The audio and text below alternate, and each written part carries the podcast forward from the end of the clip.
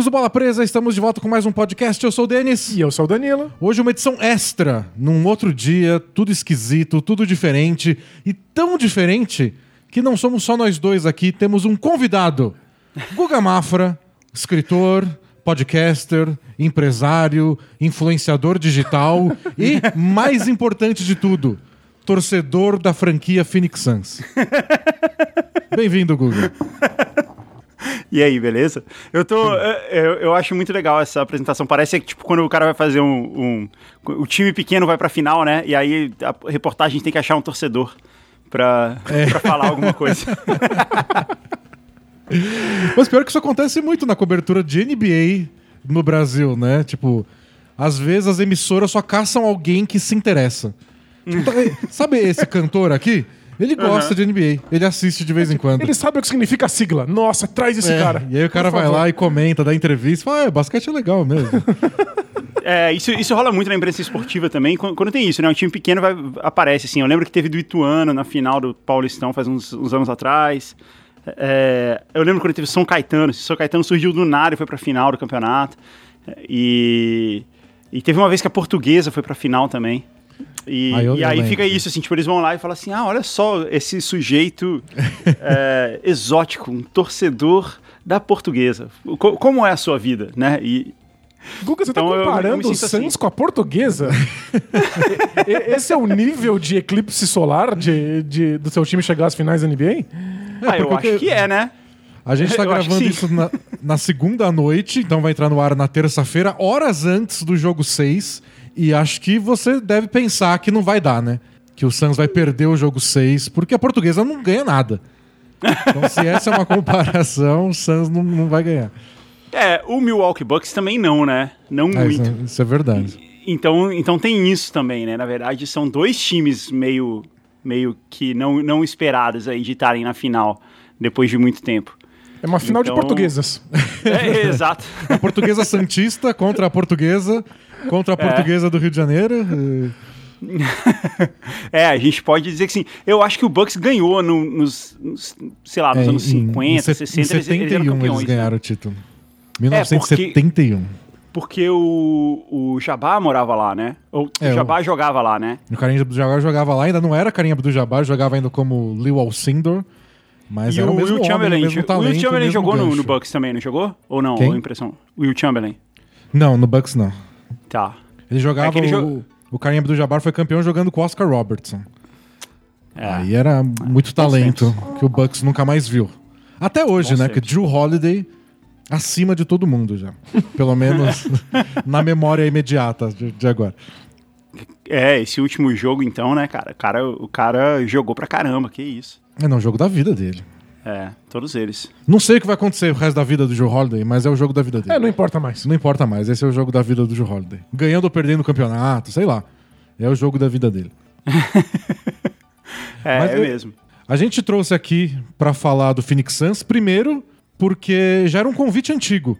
Antes mesmo dessa temporada de sucesso do Suns começar, a gente já tinha conversado sobre você participar de um podcast nosso pra falar daquele Phoenix Suns. O último a ter ido verdade. pra final, em 1993. A gente tinha pensado até. A gente tinha conversado e. Bom, tá de pé o convite, não muda nada isso. Que É, é fazer um. Film Room, que é o nosso quadro para assinantes, que a gente assiste um jogo antigo, e esse Uhum. jogo antigo podia ser um jogo daquele Phoenix Suns, e você ia falar das suas memórias, que você falou que lembra bastante daquele time. Eu porém, lembro bastante, sim. Porém, o Suns teve Porém. muito sucesso nessa temporada, chegou na final, você foi assistir um jogo em loco lá em Phoenix, Fui. então a gente resolveu acelerar as coisas, falar, vamos fazer esse podcast agora, porque temos coisas a dizer. E também porque eu preciso divulgar meu livro que eu tô lançando agora, então esse, esse é um momento muito é, muito apropriado para É, todas essas coisas. É, é, é um outro tipo de alinhamento de, de planetas, né? O Phoenix chegou na final. É quando você tá na semana que você tá lançando É. um livro. É, você vê. E tem gente que não acredita em destino. até porque no livro eu conto, eu conto bastante dessa minha história com basquete, assim, ele... é, até quando o Azagal, né, do, do Jovem Nerd, ele tava, quando, quando ele tava lendo, assim, a primeira vez, ele falou assim, cara, isso é como ser um rockstar ou como ser um jogador de basquete? Ele tá falando de muito mais de basquete. É, isso era uma parte importante da minha vida na- na- no começo. É, eu lembro Mas- que você, quando me contou a, da a sua experiência com o Phoenix Suns, era uma coisa mais de infância. Mas É. acabou sendo o que plantou a semente pro basquete ser importante no resto da sua vida, incluindo aí a adolescência, que é o que você retrata mais, né? Não, na verdade é o contrário, assim. Eu jogava basquete desde muito criança. Desde. Ainda antes de, co- de conhecer o, o de assistir NBA.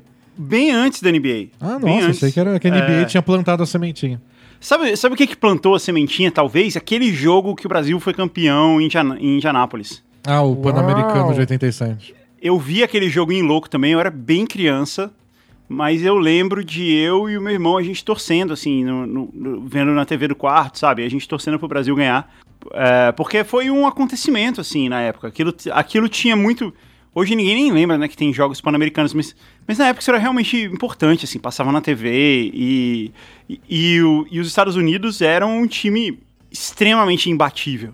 Mesmo, mesmo antes do Dream Team e tal, assim, tinha muito essa ideia, né? Era impossível ganhar dos Estados Unidos. Você vai pra ganhar a medalha de prata. É, e se Então- alguém tinha chance de ganhar dos Estados Unidos, era a União Soviética, não era, É, não era o Brasil. Não era o Brasil. Ainda é, mais mas um a União Soviética.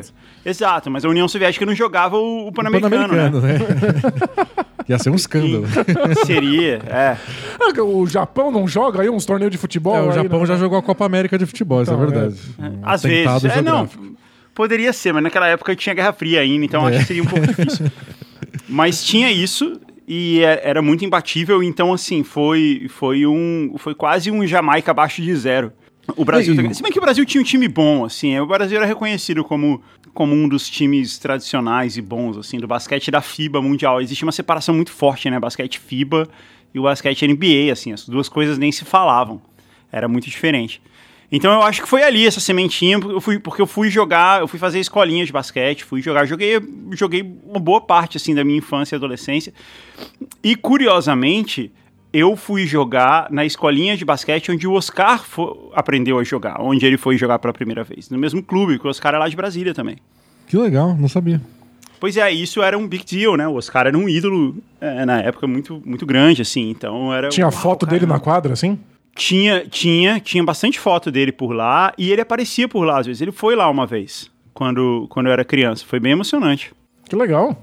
É, É, se fosse. Eles fazem muito isso nos Estados Unidos, que aí vira o nome da quadra, né? Seria quadra Oscar Schmidt. E- Talvez, talvez até rolasse. Na verdade, o nome da escolinha era Escolinha de Basquete, de basquete Zezão. É, a força nominal é boa. É, é boa. E o Zezão, aparentemente, foi o, o coach do, do Oscar. É, eu acho, eu não tenho certeza.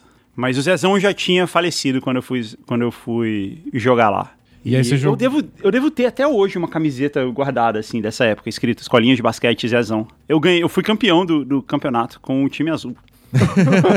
O time azul do Zezão. Aham. E já tinha posição naquela época ou era uma coisa mais. Crianças Era- jogando, todo mundo faz um pouco, corre de um lado pro outro. Era bem criança jogando. Não, assim, tinha alguma. Tinha um princípio de, de, técnica, de técnica ali. Não tinha. Mas a tabela era bem mais baixa, Legal. as bolas eram menores. E. Mas tinha, tinha uma organização ali, tinha um negócio. Tanto é que eu lembro que a gente foi campeão porque eu fiz falta no final. É, tinha um. a- o jogo estava empatado e, e a bola sobrou pro outro time. E, e eu corri e fiz uma falta, derrubei o cara. Você- Porque ele tava indo. Porque O cara ele tava tava indo tentando sozinho. fazer uma ponte aérea? Não. Incrível no contra-ataque, e aí você fez uma falta? Não. Cara, foi o equivalente disso de crianças de 10 anos. Ele, ele tava indo sozinho pra cesta. Ele tava indo sozinho pra bandeja. Eu corri atrás dele, fiz a falta nele e, e foi uma falta o suficiente pra ser expulso, mas aí o jogo acabou, faltavam segundos. E, e aí eu impedi ele de fazer a cesta e a gente foi campeão. clássica falta tática. Foi uma falta tática. é. Eu, eu, eu fiz, eu me sacrifiquei ali pelo time e a gente foi campeão. Eu tenho a medalha de ouro até hoje. de Que legal. Pô, é, é um clássico de transmissão da NBA lá nos Estados Unidos, que se é ex-jogador comentando, o Uhum. cara dá, dá um tiro no outro e ele fala que é uma boa falta de playoff. Good hard fall. Tipo, nunca, nunca um ex-jogador que tá comentando o jogo Vai falar que foi fala, duro "Pô, demais." Foi pesado essa, hein? É. Não. Se é playoff, se é final, o cara só fala boa falta. É isso aí. Tem que ser assim mesmo. É. É, eu Pra, derrubei pra- o cara. pra quem joga, não tem essa de falta pesada se o jogo é importante. Eu fico Exato, meio eu derrub- assustado vendo da TV, mas tudo bem. Eu tinha 10, sei lá, eu não tinha nem 10 anos de idade, eu derrubei o cara e ele ficou todo ralado, assim, porque era quadra de cimento, né? Mas, sei lá, ele deve ter aprendido alguma coisa com isso vida. eu acho que foi uma boa falta de final. Eu falaria isso na transmissão. A gente trouxe ele aqui no programa, Guga, pra você pedir desculpas pra ele. Ah, mas, é, mas então, mas tem uma, tem uma história. Eu até conto isso no livro, Como Ser um Rockstar. Deixa eu falar do Como Ser um Rockstar, pra gente poder tirar isso da frente. Como Ser um Rockstar é o livro que eu tô lançando agora, que conta justamente a história de um adolescente que era, um, que era fanático por basquete, mas ele encontrou o rock and roll. O rock and roll tirou ele do caminho do, do esporte. E, e, e, é sobre é sobre isso, sobre você enfrentar a vida nos anos 90 achando que você vai resolver todos os problemas montando uma banda de rock. é tentador, né?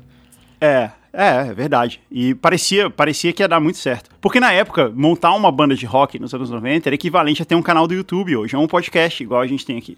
Era, era muito parecido com isso, entendeu? Você vai falar assim, tipo, eu vou me dedicar àquilo que eu amo. Que tô, tá dando super certo aqui para vocês, fala aí. É verdade, não? não a gente tem muita e, sorte. Eu né? nunca tinha pensado nessa, nessa comparação, mas tem tudo a ver, né? Porque você geralmente monta em casa com seus amigos, uhum. sem muita estrutura, uhum. mas todo mundo que deu certo, assim, que estourou, começou assim também. E aprendeu Sim. meio que fazendo, né? É, então é o Sim. tipo de coisa que você não faz faculdade para isso, nem para fazer podcast, nem para fazer banda. É, você pode, mas geralmente não é história, você começa na adolescência. E aí uns ou outros estouram e serve de inspiração para todo o resto. Exato. E alguns fazem e dura um dia, e outros fazem e dura a vida inteira. Dura a vida inteira. E outra, isso passa a ser o seu trabalho, isso passa a ser o seu. Uh, o que você faz para viver, né? E é o que vocês fazem aqui. É, é muito legal. É, então, e o Como Ser um Rockstar é isso, é uma história disso, é uma história sobre, sobre esse adolescente que sou eu, é a minha história real. Eu tentando é, fazer as coisas darem certo com a minha banda e enfrentando. E assim, o que é muito legal da, das pessoas que leem é que elas encaram como se fosse uma série, como se fosse um How, How I Met Your Mother, sabe? Ou um Anos Incríveis, que é muito parecido também. E elas gostam de maratonar. Elas leem de uma vez só, porque tem muito essa pegada de série, sabe? De, de desse tipo de série especificamente. E... e acho que deve ter muita identificação também, né? Porque. É, Exato, adolescência em geral, né? Muda de época para época, mas adolescência é adolescência. É, querer ter uma banda em, diver, em, diferentes graus, mas todo mundo consegue se identificar de alguma forma. Uhum. E se a pessoa cresceu nos anos 90, tem um bônus ainda de nostalgia. Era isso, que, era isso que eu ia te falar, assim. Tem muito isso de identificação, porque é, a gente adora essas séries, né? A gente adora coisas desse tipo, mas essa se passa no Brasil, né? Então tem, tem a, é, a ligação com o que estava acontecendo no Brasil, com, com, com uh, as bandas brasileiras, porque a gente estava no meio de uma cena ali do rock de Brasília que estava dando muito certo, né? Várias bandas é, deram certo. A maior delas foram, foram os Raimundos, né? Mas várias outras bandas tiveram. Uh, chegaram na MTV, gravaram um disco e, enfim, conseguiram passar essa barreira e a gente estava no meio dessa cena aí lá em Brasília. Então tinha muito essa, eh, essa característica e tinha a MTV da época e tinha, sei lá, as crises econômicas da época e as escolas, porque é um pouco diferente, né, a escola do que, do que a gente vê em série, filme americano e o que acontece realmente no Brasil. Então, é, eu acho que rola essa identificação a mais ainda, além do. Uh, além da. Além da coisa da adolescência que você falou, assim, que é meio que parecido, independente da geração, tem essa tem isso essa identificação cultural também que eu acho que é, que é muito legal e que as pessoas têm curtido bastante as pessoas que têm lido nossa faz toda a diferença eu lembro de, de assistir muita coisa americana óbvio né quando estava crescendo na adolescência e tinha aquela coisa do atleta que na Sim. escola americana é o, o, o macho alfa da história. Aham, uh aham. -huh, uh -huh. E, tipo, da, da, onde veio isso? Tipo, eu olhava na escola, tinha os moleques jogando bola. Esses são os nossos atletas. Da, da onde veio essa ideia de que Sim. o atleta é o cara. A gente só não tem isso aqui. É, então aquilo verdade. era uma coisa bem esquisita. E... Aliás, o, tinha gente que era, tipo, tiravam um sarro, tipo, vocês só jogam bola. Vocês não uhum. fazem mais nada, é. vocês não pegam a mulher. Às vezes é o contrário, né? É, tipo, eu gosto de jogar bola. É, o cara, o cara que era o craque do futebol, do time, normalmente ele, ele, é o que você falou, ele só pensava no futebol, ele era popular entre os caras, entre os jogadores, né? É, não, não na comunidade, escola, é, tudo. Certamente ele não era popular com as meninas. Não. não tinha, até porque ele tava sempre suado, né, no recreio, assim, ele vinha todo nojento de, e sujo. Né? Então, realmente não tinha isso. Não tinha o time da escola que todo mundo torcia. Não, não, não tinha essas coisas, né? E o Como Ser o Rockstar fala muito sobre isso, assim. Eu conto muitas histórias lá que tem a ver com a escola brasileira, com a adolescência brasileira, assim. Eu acho que vocês vão se identificar bastante, vocês vão curtir. Assim que estiver pronto, eu vou mandar o livro aí para vocês. Valeu. Eu quero muito, eu sou, sou um fã aí do, do Podbook. E, inclusive, uhum. a gente estava falando sobre como é destino que você esteja aí lançando o livro justo nessa semana em que o Suns está uhum. nas finais. Só não acredita em destino quem não leu o seu livro ou não, não escutou o seu podbook ainda.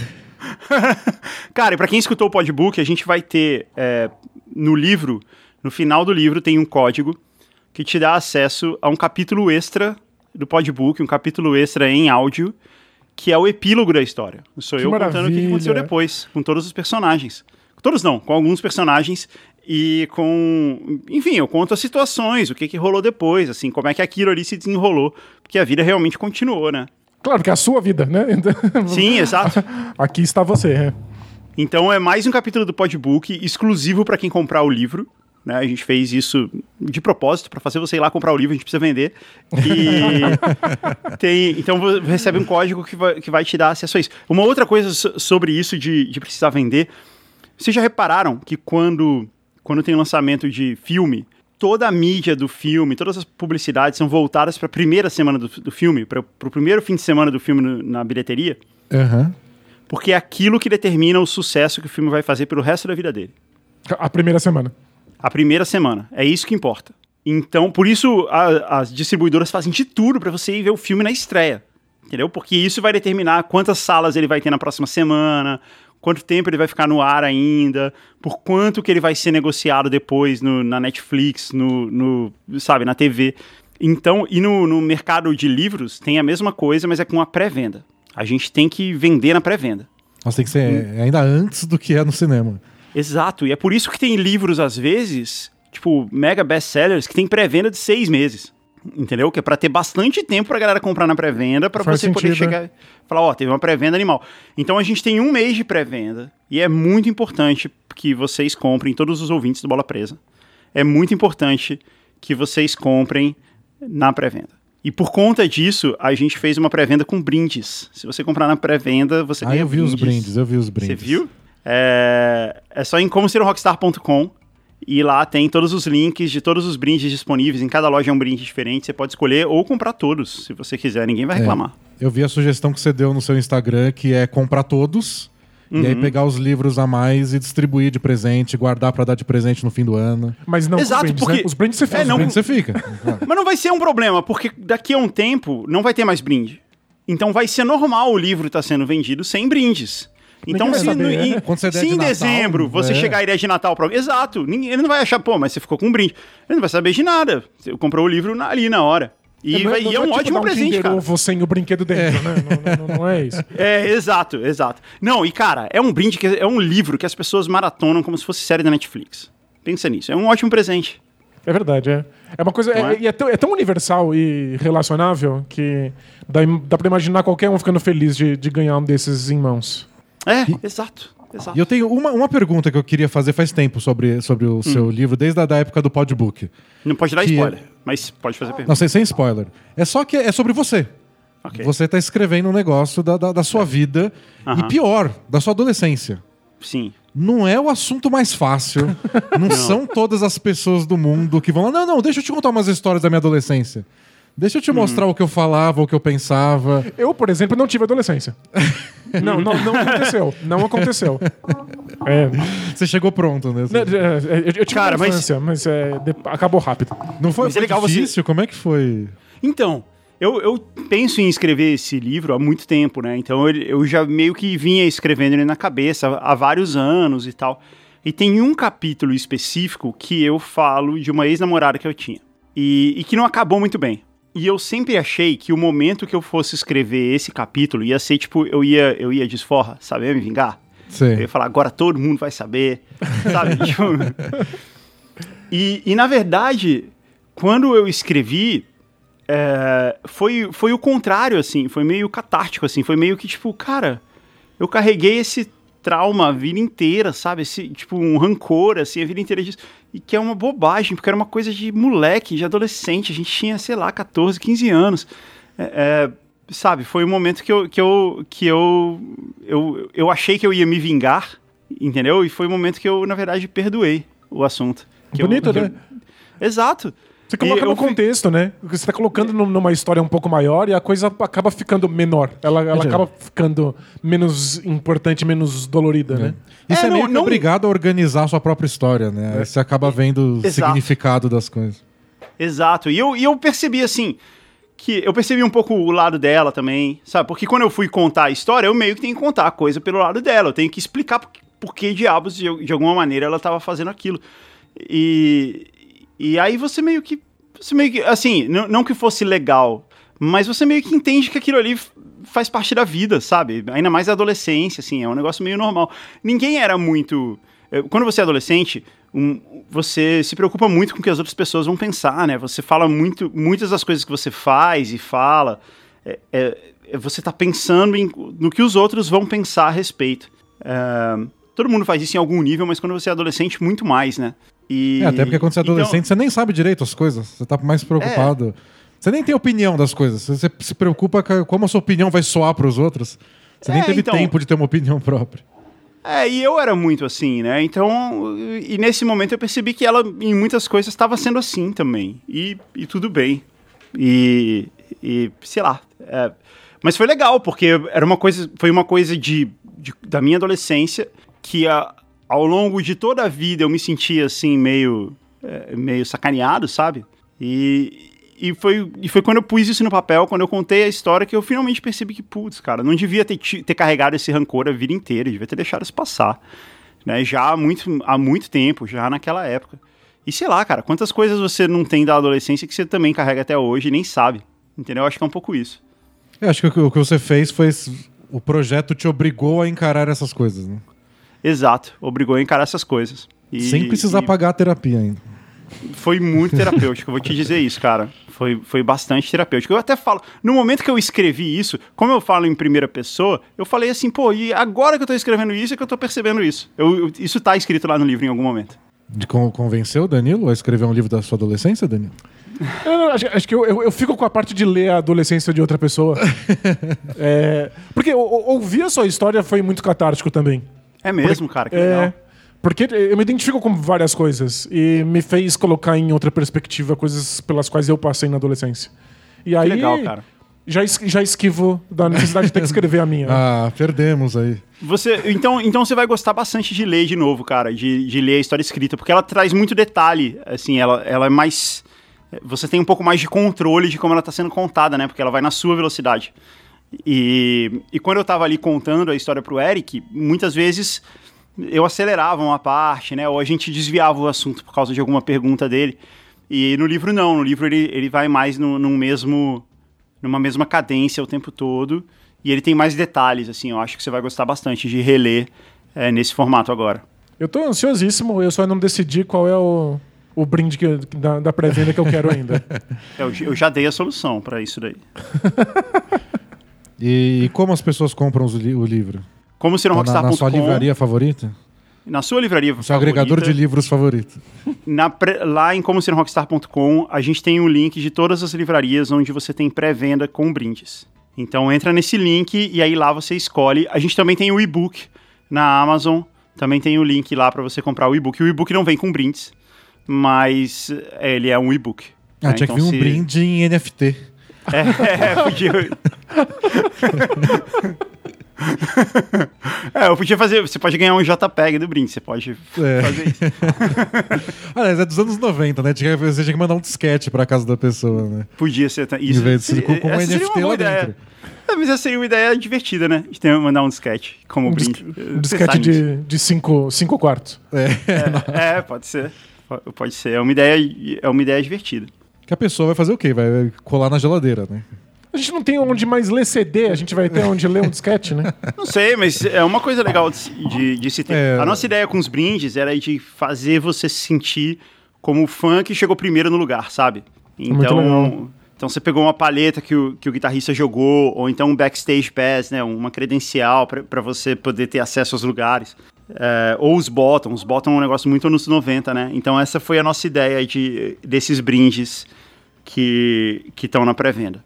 É, na, na, escola você sabia que pessoas gostavam de rock pela quantidade de bottoms na mochila. exato, exato. Inclusive, quando eu for pro, pro Brasil, eu quero comprar uma mochila da Company. Ou uma mochila jeans da Redley, sabe? pra poder colocar os bottoms. Ainda existe isso? Ex existe, eu pesquisei e existe. Olha só. É.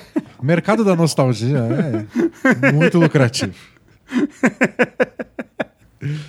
Eu espero que sim. Bom, falando em nostalgia, Guga Mafra. Phoenix Suns 1993.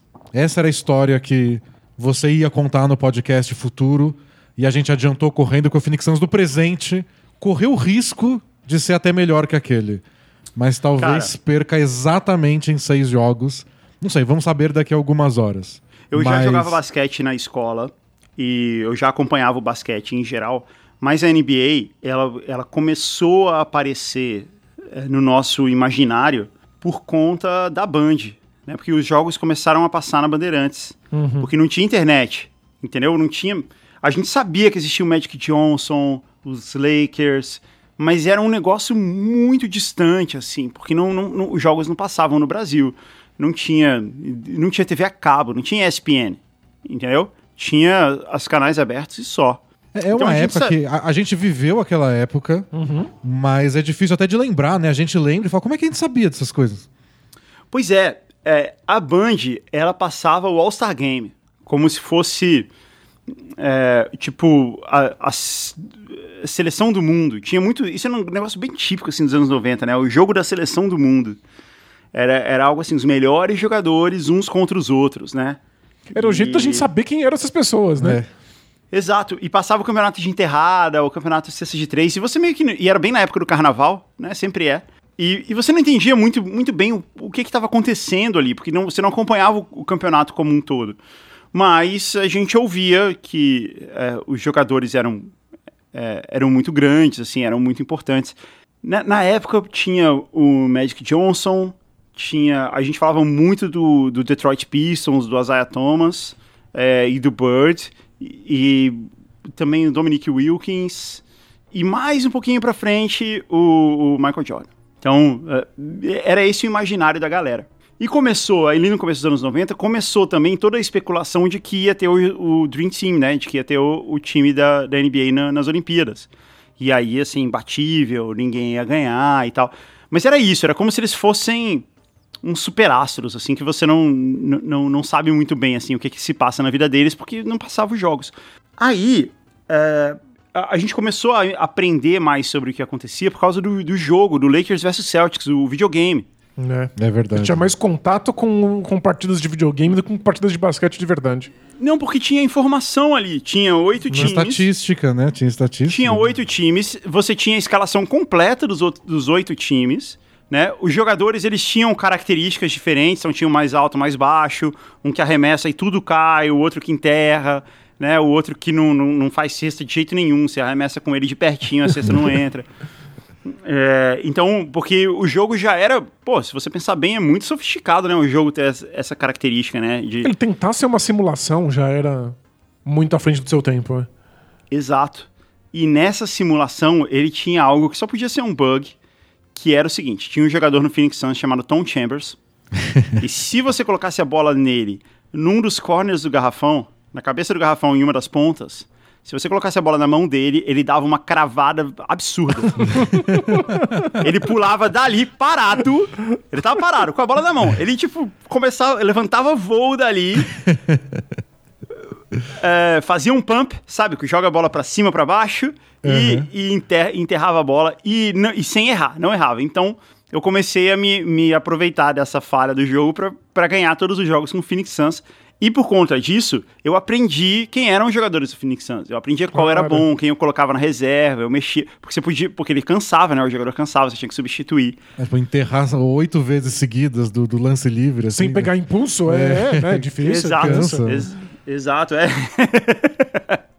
o Chambers cansava bem pouco. Quem cansava muito era o Mark West, que era o center da época. E, e eu, sei, eu sei até hoje, cara, os jogadores, o Dan Malley, o Kevin Johnson, um, o, eu acho que o Ronacek jogava no, no, no Suns nessa época. É, e, e, você podia trocar esses jogadores. E, e, e enfim, eu, por conta disso eu sabia a escalação do Suns. E aí, no ano seguinte, o Barkley foi pro Suns. E, o, Barkley, o Barkley, a gente já conhecia porque tava no imaginário. Tava no imaginário, o Barkley era do Dream Team. Isso foi em 90, 92, 93. Ele saiu do, do, do, Dream Team, né, terminou as Olimpíadas. Quando foi recomeçar a temporada da NBA, ele estava no Suns, ele mudou de time e o Barkley era o maior jogador da época. O Barkley era, na época, mais ou menos o que o Giannis é agora. Né? Ele era, tipo, a sensação do campeonato. Assim, uhum. tinha lá tinha o Jordan, que estava no auge da forma dele, assim como, como a gente tem é, o Kawhi ou o LeBron, mas aquele ano era um ano do Barkley. É, ele foi MVP, e... tanto. Foi, foi... É, tanto é, é ele, ele foi, foi MVP, o, personagem da, da, da, temporada. É, era, era a melhor foi. historinha, né? Era a melhor história, foi. foi... Não, Não, ele jogou demais também. Os, os, números deles eram, eram absurdos, assim, nessa temporada. Depois, as outras temporadas, ele até. Ele continuou jogando bem, continuou sendo um jogador decisivo e tal, mas, mas ele não foi tão. É, tão tão dominante assim. Ele não foi tão um jogador tão importante como foi. Ou como foi o, o Kawhi naquela temporada do Toronto também. Uhum. É, foi, era, era bem assim. E aí, por conta disso, e foi nessa época que os jogos começaram a passar com mais frequência. Então tava lá o time do qual eu torcia por causa do videogame, agora tinha o melhor jogador do campeonato. Todos os jogos estavam passando, e aí a gente ficou mega envolvido naquilo, cara. Foi, foi muito legal, assim. Foi uma época muito. É muito nostálgico lembrar disso. É uma combinação perfeita. E tem muito a ver com uma pergunta que eu acho que a, a que a gente mais recebe em quantidade aqui no Bola Presa, no Both Things Play Hard, uhum. que é gente buscando time para torcer. É como eu escolho Sim. o time pra... Como eu escolho que time eu torço, etc. E a nossa resposta é padrão, né? Não precisa hum. escolher nenhum se não quiser. É, você, você pode aproveitar sem, sem torcer, ou torce para 29 dos 30 times, tanto faz. Mas assim, por que, que vocês torcem mesmo? Por que mesmo vocês torcem pro Lakers e pro Rockets? Torcer pro Lakers eu entendo, mas pro Rockets eu acho tão bizarro quanto torcer pro Suns. Então, o Rockets foi porque eu abri um jornal um ano depois aí do seu do seu Suns ir pras finais, uhum. e aí tava falando sobre as finais, que era. Rockets e Knicks, uhum. e contava a escalação do Rockets e a historinha do Raquinho Olajuwon, como é que ele chegou ali, e era a única informação que eu tinha sobre um time de basquete na minha vida. E Cara, pronto, é... eu olhei para aquilo e falei, tá bom, então eu torço pra esse time, vamos lá. E, e... aí passou na Band e eu consegui assistir.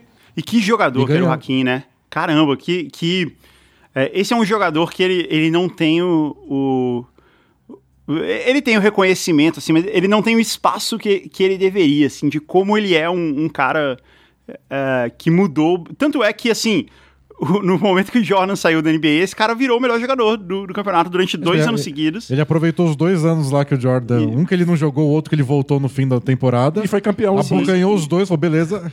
Agora ele voltou. Foi, cam... foi campeão os dois. E, e, cara, que jogador que ele era, né? É, mas ele não tinha como mesmo. saber que ele era incrível, porque não passava os jogos. Uhum. tipo, não tinha nenhum contato. Eu li no jornal e falei, nossa, que legal, vou acompanhar então e vou torcer para ele. É. Eu era criança. E, e, eu achei legal sua história com o Suns, porque. E tem a ver também com a do Danilo com o Rockets. E. Porque muita gente tem essa do time da moda, não sei o que, modinha. Mas tem como você fugir disso? Você está começando a se apaixonar por um esporte, ou se você já gosta de basquete, por um campeonato que é a NBA. E aí tem, como no seu caso, um time muito legal, um time que tem no videogame, um time com a melhor história, com o melhor jogador. Eu não vou torcer para esse time, por quê? Não é como se tivesse, é. você tivesse informação suficiente para escolher outro também. É, tipo, às vezes cai no seu colo só. É. Pois é, cara. E, e foi e nessa época eu, eu jogava, a gente jogava videogame, era eu e o Rafael, meu irmão, né? E pelo mesmo motivo o Rafael torce pro Detroit Pistons, é o time que ele torce até hoje. Coitado, ele chegou um pouco tarde, né? Não, mais ou menos, né? Ele teve dois, dois campeonatos aí. aí ele aproveitou. Do... Ah, é, isso é. que eu ia falar. Se ele aproveitou os dois campeonatos lá no 89 e 90, beleza. Não, não, esses dois que tiveram no começo desse século agora. Que foi. Ah, não, foi, 2000... foi, um, foi 2004 só que eles ganharam. Eles chegaram ah, em duas finais. Foi uma vez. Ah, eles foram. Foi 2004 e é, 2005. Só que em 2005 eles perderam do Spurs. Ah, mas deu pra aproveitar. Mas ainda assim, Depois e foi, disso que... e foi muito legal porque era muito underdog, né? Era, era o time que não tinha estrelas, não tinha um franchise player. Não, era impensável, né? É, não, aquele Pistons é legal até porque eles retomaram muito da ideia daquele Pistons bicampeão. De ser o time que. é, eles tinham o Isaiah Thomas, tá? É uma estrela. Mas não era o Larry Bird e o Magic Johnson. É. E a gente foi lá e ganhou dos dois. E a gente é o time da defesa, a gente é o time que, que tem que brigar. Que e o time é. de 2004 conseguiu resgatar tudo isso e também ser campeão. Então, ser Sim. campeão com essa mesma identidade, né? É, pra, pra- se você pensa na imagem do time, na, pro torcedor, nossa, é muito forte. É uma boa historinha, é fácil se relacionar. E é assim que os times ganham torcedores. É, né? acho, acho que se você pegar o torcedor do Pistons que acompanha desde aquela época e falar, você quer Kyrie Irving, James Harden, Kevin Durant? Acho que ele vai hesitar. Tipo, ah, não sei se eu quero ganhar assim. Não dá pra ter um cara mais brutamonte com quatro cotovelos? É. Até- Tipo, mas não- tinha outra coisa que também que nessa recusaria. época. Só acho que eles falaram, ah, não, não é assim que a gente gosta, né? É, e ne- nessa época os contratos eram mais longos também, né, do que eles são agora, né? Agora esse contrato de Sim, quatro sim. anos, assim, até menor que isso para os jogadores mais, mais conhecidos, é, é padrão. E aí não tem muito isso, né? Parece meio, parece meio que um fantasy, tipo um fantasy game que se tornou realidade, né? Tipo, é o fantasy game do- dos, dos GMs. Assim, eles chegam lá, redistribuem os jogadores todos, vamos ver quem consegue ganhar agora. É, E, e todo mundo gosta disso. É, É, essa- é. Mas não tinha muito isso de o jogador que tá com você, que tá com o time a vida inteira, né? Com algumas exceções. Mas, mas era por isso, cara. Então, por conta disso, eu torcia pro, pro Phoenix Suns. E, e aí, esse, esse campeonato foi acontecendo e eu fui acompanhando da maneira que dava ali nos jogos que passavam na Band, na sexta-noite, assim, eles escolhiam um jogo. Eu acho que esses jogos nem eram ao vivo. Eu acho que eles Não, que era davam, VT. davam uma enganada, fazia de conta que era ao vivo e não era. Era uma época que dava pra enganar o público também, né? Dava pra enganar. Mas eu lembro que as- os playoffs eram ao vivo porque eles passavam nos horários muito estranhos. E passavam no domingo, né? E eu lembro direitinho de quando foi, por exemplo, o jogo. é, o jogo 5 do- da primeira rodada dos playoffs contra o Lakers, que os, que os Suns começaram perdendo por 2 a 0 fizeram 2 a 2 e nessa época a primeira rodada era melhor de 5, não era melhor de 7. E, e eu vi o jogo 5, eu tava num- num- numa feijoada na casa de uma tia. E eu assisti na TV da cozinha, que era uma TV pequenininha, preto e branco. que era uma coisa bem comum da época também. E eu fiquei lá assistindo o Luciano do Vale e tal. E, e era assim, tipo, pô, não vai dar pra ganhar mais, né? Tipo, o Lakers é, era contra o Lakers, era o maior time. E, e aí eles ganharam e foi, e foi tipo, surpreendente, né? Foi algo muito. Foi, foi, foi muito bom, assim, foi muito legal de ver. E aí a gente conseguiu acompanhar. Quando eu falo a gente, é porque era eu e o Rafael junto, né? Assistindo isso. E a gente conseguiu acompanhar os outros playoffs da maneira que deu, assim. E quando chegou no, no, nas finais, parecia muito com essa final de agora, porque a gente achava que, que muita gente achava que o Suns ia ganhar em, de 4 a 0 4 a 1 É, todo mundo achava isso, assim. Que o Jordan tava, é, não estava no, no melhor dos dias dele. Né? O próprio Jordan É, conta isso no, no documentário. Que, É, no saiu. documentário ele deixa bem claro que ele tava mentalmente exausto. É, E tanto que ele para de jogar imediatamente depois. Claro que tem a ver o negócio do pai dele, etc. Sim. Ou a conspiração das apostas, depende do que você quiser acreditar. também. Mas era um momento pro padrão Chicago Bulls, Michael Jordan, É, de foi um al- dos pontos baixos. é. alguma fragilidade. É. E- Exato. Então todo mundo achava que, que não ia dar pra eles e o Suns estava indo muito bem. Mas a verdade é que o Suns era um time que dependia demais eh, do talento do Barkley e do talento eh, do- e da bola de três do Damale cair. Que o Damale era um bom era um bom eh, era um bom arremessador de três, mas primeiro que a linha de três era meio, meio metro maior naquela época. É, e, e assim, tinha dias que era bom e tinha dias que não, sabe? Ele era, ele era desses arremessadores, assim.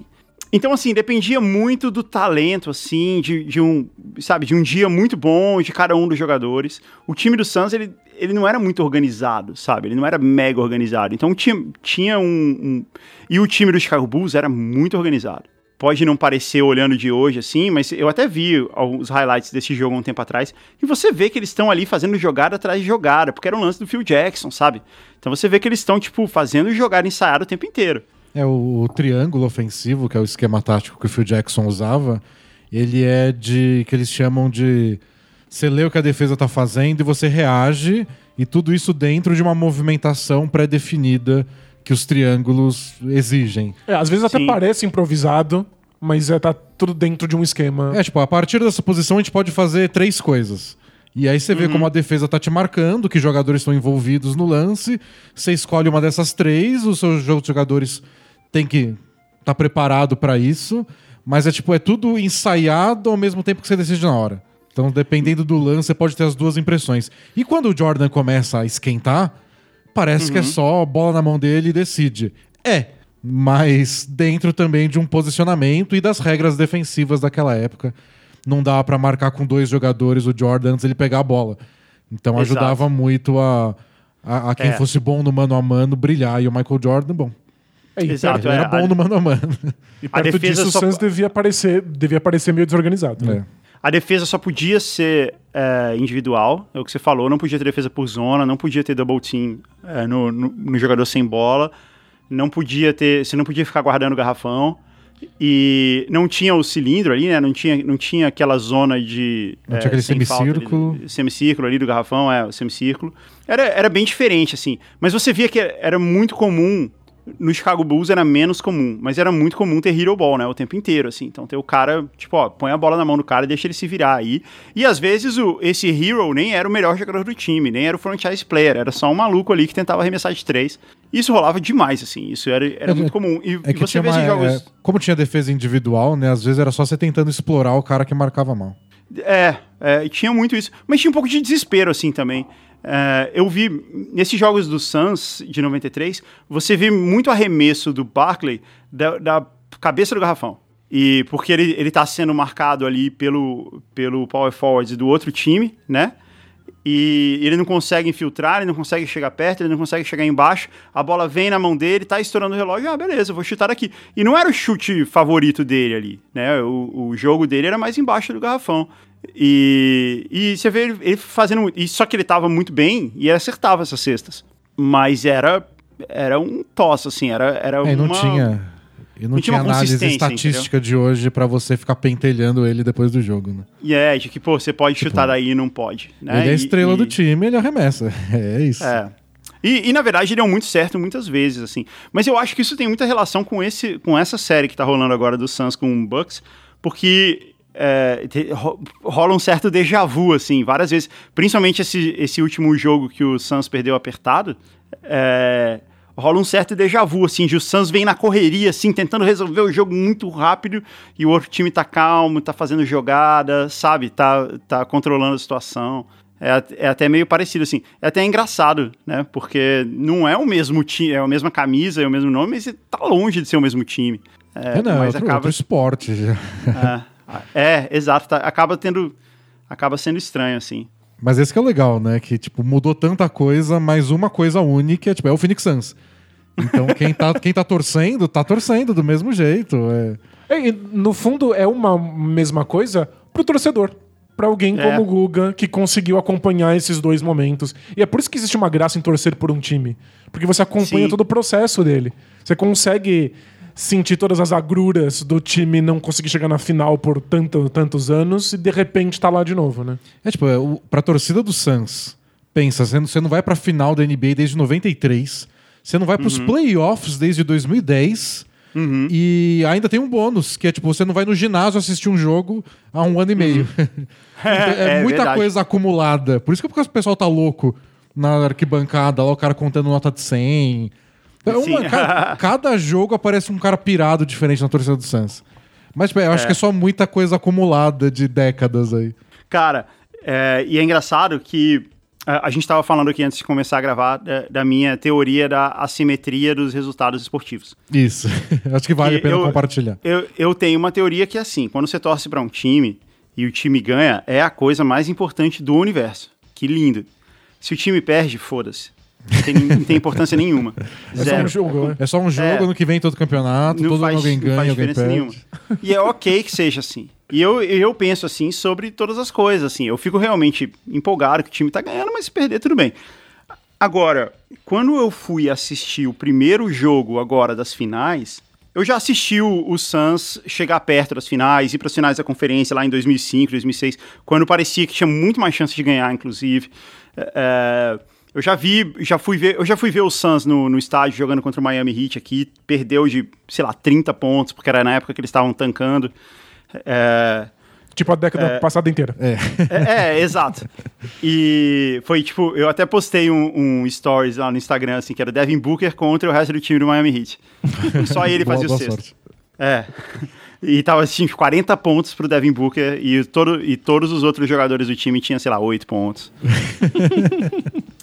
Mas então, assim, eu já tive outros momentos de acompanhar o Phoenix Suns quase chegando, indo muito longe e tal, e eu torci pra valer e tal, e eu achava que ia ser mais um desses momentos.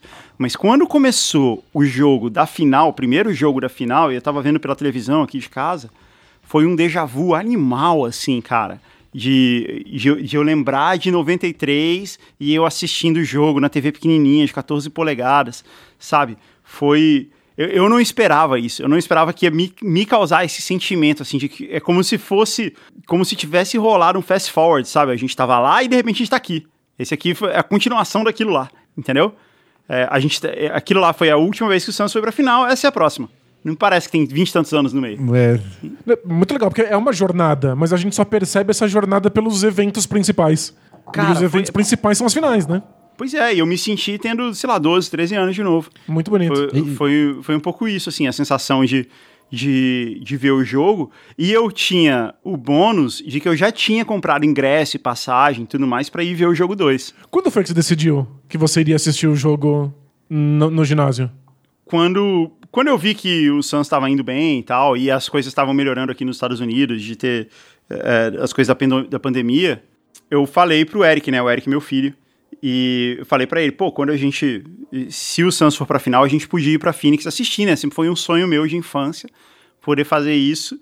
Agora é um bom momento, porque a gente não sabe quando isso vai acontecer de novo, né, Eh, ter o Suns na final. Então, Ele, se ele, ele, torce pro Suns também? Cara, ele até então não torcia, ele tá torcendo bastante agora nesses, nesses playoffs. Faz Tá sentido. torcendo pra valer, assim. A gente torce muito pro Miami Heat também, porque a gente foi muito jogo do Miami Heat. E é muito difícil você ir pro estádio e ver o jogo, ainda mais quando é jogo de playoff, você não torcer pro time da casa, sabe? Não é verdade. Então a gente tem um pouco disso também. A gente, é ok se torcer pros dois times. Eu torço pro Suns e pro Miami Heat. Se o Suns jogar no Miami Heat, eu vou torcer pro Suns, mas é, não, acho que é. Só- São conferências diferentes até. É, É, tá então, é, é ok, é o time aqui da cidade, a gente vai acompanhar os jogos, mas aí a, a gente falou assim, ah, quando tiver o, se o Suns for pra final, a gente vai lá assistir. E aí o Suns foi pra, pra final da conferência e foi esse massacre, né, cara? É, a, final do, a final da Conferência Oeste, né, contra o Clippers. Aham. E aí a gente falou assim, porra, agora a gente vai, com certeza. Aí a gente já tava decidido aí, só que eu fui tentar comprar os ingressos e é uma loucura, cara, comprar ingresso, porque não tem disponível e ainda mais não tem. é, é, as datas não estão definidas, porque a gente tava esperando definir a outra conferência. Aí eu falei, ah, assim que terminar a outra conferência e os ingressos verdadeiramente estiverem disponíveis, e aí a gente vai. Você imagina a quantidade de torcedor do Suns tá enlouquecida pra participar disso de algum jeito, né? É, não. Pois Muita é, gente que pensou igual, né? Tipo, não, se for pra final, eu tenho que estar lá. É. É, é, foi- eu acho que eu acho que rolou isso, porque a gente foi pra Phoenix e eu fiquei num hotel na frente da arena. E é- essa foi uma outra coisa muito legal assim, porque quando eu cheguei lá, a gente chegou em Phoenix na quarta noite. Então a gente foi direto pro hotel, subiu no quarto e o, a janela do meu quarto dava pra arena, eu conseguia enxergar a arena e era um era no vigésimo andar, sei lá, e dava pra ver bem de cima assim. E e aí eu vi a arena de cima e aquilo me lembrou de que eu, conhe- eu conseguia conhecer a arena do Phoenix Suns quando eu tava esperando para ver um jogo na Band. Você nunca sabia que jogo que ia passar. Então quando eu vi a imagem aérea, eu já reconhecia se era a arena do Suns ou não.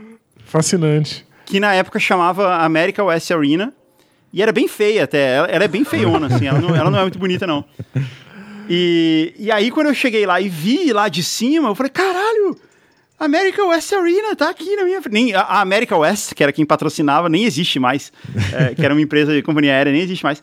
E, e aí eu, caramba, America West Arena, tô vendo aqui de, de cima, sabe? Eu reconheci na hora, assim. Isso foi, foi bem emocionante, assim, de estar lá e ver também. E, cara, vocês foram no- nos jogos, né? Eu, eu lembro de ter ouvido o podcast de vocês indo no jogo do, do Pelicans. E a arena do Phoenix Suns, e vocês falando assim de como o jogo lá do, de New Orleans é mais local, né? É mais. É, é menos badalado, né? Vocês não falaram isso no, no programa? Isso, a gente falou, né, que é, Bom, a gente chegou a entrar de graça num jogo. Vocês até foram de graça, né? Não É. tinha. O jogo tinha começado, o ginásio tava vazio, um jogo contra o Pacers. Aham. a gente entrou, o cara foi lá e deixou a gente entrar. Pois é, Mas, e- E a, a galera lá se importa com o futebol americano.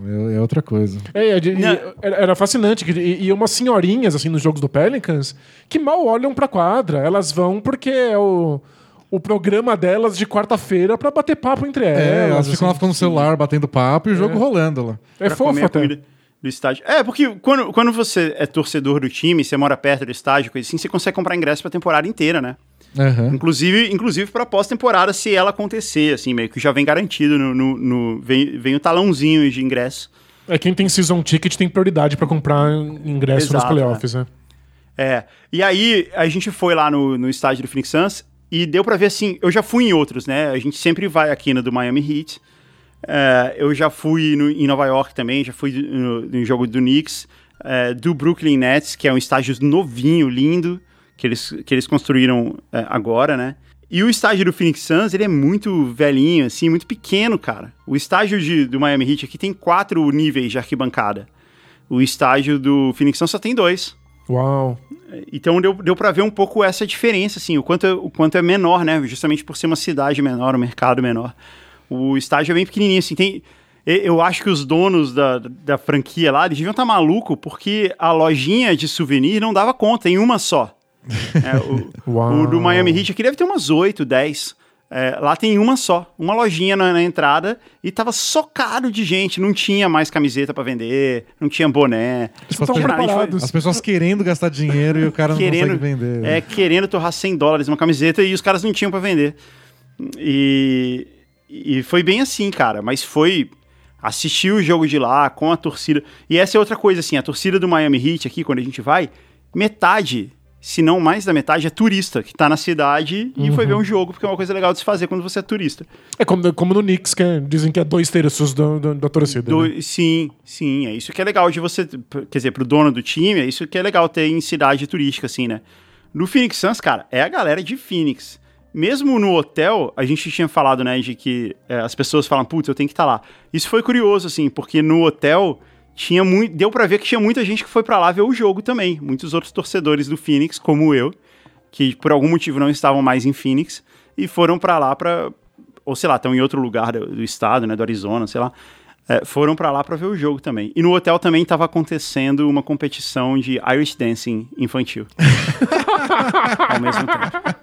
O que foi muito curioso. Se você chega atrasado no jogo, fala, não, que eu me distraí, eu tava acompanhando competição de Irish Dancing, tava emocionante.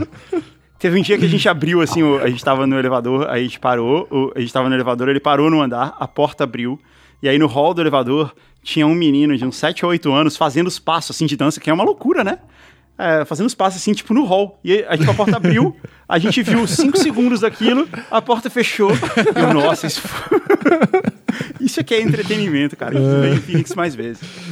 Aí parece, começa a virar filme louco, né? Abre a porta de novo, é o gorila mascote do Phoenix Suns. Aí Foi começa a tipo vir- isso, cara. Que demais. Mas aí, e aí, quando a gente foi pro jogo, eu pensei assim, cara, se chegar aqui e o time perder, é, porque eu, eu tava meio que já me preparando pra isso. Cara, o time do Bucks é bom. Esse primeiro jogo do Suns não foi normal, o jogo 1, né? Então, o jogo 2 não, não deve, não vai ser tão fácil assim. Se- e eu já tava até ok com a ideia de que se o time perder, tudo bem, já foi legal, já valeu a pena. E não, né, cara? O time ganhou de novo. Foi uma apresentação É, não, maravilhosa, foi, cara. foi o jogo que eles acertaram 20 bolas de 3, não foi? acertaram 20 bolas de três, teve aquela jogada que eles ficaram trocando passe, aquilo, aquela, aquela jogada foi, foi embaixo ali de onde a gente tava. E foi, porra, ver aquilo ao vivo acontecendo, cara. Sabe qual é? Aqueles, uma jogada que eles começaram a trocar passe. Sim. Eles tiveram umas Sim. cinco oportunidades de arremessar, mas ficaram passando, passando, passando, até achar o, o DeAndre Ayton embaixo da cesta e ele fez a, fal- fez a cesta e uma falta. Aquele, aquilo ao vivo, cara, foi, foi, tipo, foi muito incrível. Sabe, todo... Aí o Covid começou a se espalhar de novo, que a galera começou a se abraçar. Ai, que demais. E é muito Foi legal muito- que você esteja aí. É muito legal que tipo, um torcedor do Brasil tenha atravessado o oceano de um jeito ou de outro, a vida te levou pra esse lugar e você tá aí na, na sua comunidade de fãs do Suns pra acompanhar um jogo desse. É que se cara, você foi- conversar com as foi pessoas lá, de, vários iam ter histórias parecidas com a sua, imagina. Tipo, não, eu lembro de começar a assistir. Claro que não por causa da Band, não por causa do videogame, Exato, porque é. eles estão em outra realidade. Mas tanto faz, né? Isso que é o mais legal. É. No esporte, tanto faz de onde você veio. Sim. E aí estão unidos pelo Suns. Todos sofreram provavelmente lá em 93, porque imagino que naquela época você não tinha a sua, a sua teoria. E aí você sofria mais, né? Não, Porque quando cara, você eu fui chorar 12 no banheiro. idade, você acha que é o último campeonato. Você foi chorar no banheiro? Eu fui chorar no banheiro quando acabou o jogo, porque o jogo, não sei se vocês lembram, o Suns estava ganhando, Sim, sim. aí teve, te faltava 10, 12 segundos, uma bola pro Chicago, é, o Suns ganhando por dois pontos. Tava, sei lá, 2 a 0 eu, eu não lembro o placar, mas tava dois pontos de diferença. Aí foi, o- foi uma bola, faltava 12 segundos, a bola era do Chicago, eles soltaram a bola, e aí eles mandaram uma jogada dessa de triângulo sensacional. Eles foram tipo cinco marcar o Jordan, né? E a bola sobrou, sobrou pro John Paxson livre na linha de três. Ele teve todo o tempo para pensar, ah, fazer o movimento e meter a bola de três. Virou o jogo. É que foi bem. Ficou- ficou um a Eles- zero. Se eu não me engano, eles Mas- dobraram o, o Jordan na- tipo, no meio da quadra, assim. Ele passou pro Pippen, o Pippen passou pro Horace Grant, e o Horace Grant virou pra passar pro Paxson. Foi tipo. O Michael Jordan tocou na bola quando a jogada começou. O resto foi só Sim, o boost, foi- passe, passe, passe, e virou. O, o Suns estava ganhando, acho que por cinco pontos, faltando um minuto pra acabar o jogo. Ah, que triste. E tomaram a virada. É, eles, eles chegaram perto. Foi até parecido com esse outro jogo, com, com o jogo 5 aí, que a gente teve também. E aí, é, mas ainda tinha 7 segundos e a bola era do Suns. E eles só precisavam fazer uma jogada de um- uma cesta de dois pra virar, né? E essa bola sobrou na mão do Kevin Johnson, que era o armador do Suns, que era um jogador excelente. É, no, ele tava na linha do lance livre e ele foi arremessar e eu não sei da onde surgiu o Horace Grant e, e deu um toco nele. De- assim, o Horace Grant, ele tava. Foi, foi muito louco. Se você olhar no, o- o- depois no YouTube, ele tá atrás do Kevin Johnson. E ele, ele tipo, estica o braço pra trás e dá um toco. E aí ele impede o Kevin Johnson de fazer a cesta e o Chicago Bulls é campeão. Mas a história E- desse Chicago Bulls também, né? São seis títulos. E Uhum. acho que tirando o primeiro, todos os outros, eles em algum momento estavam meio que em perigo. Tem, Não, sempre, tem sempre alguma diversidade né, bizarra. não né? necessariamente jogo 7, não necessariamente pra ser eliminado, mas em perigo. E Sim. eles dão um jeito. Acho que isso que criou. Cria uma mística até maior do que você ganhar tudo É. por lavada. É só tipo, não, hoje não vai dar. E aí vai lá e dá. É, Sei lá é, como. eu- tipo, eles eu estão acho- ganhando por 5 pontos do Suns. E dá um jeito. Eles viram. Eu acho que eu acho que teve muito isso mesmo, cara. E então, então foi muito na, na época assim, foi super emocional assim, sabe? Porque a gente tava ali, não, beleza, OK, tava respirando. Beleza, vai ter jogo 7, né? Tem jogo O 7 Suns em vai- Phoenix. Vai ganhar esse jogo, vai ter jogo 7 em Phoenix. Já meio que parecia que tipo já tava ali e de repente não tava mais. É. De repente o Chicago virou. E aí eu fui pro banheiro chorar baixinho pra ninguém ver.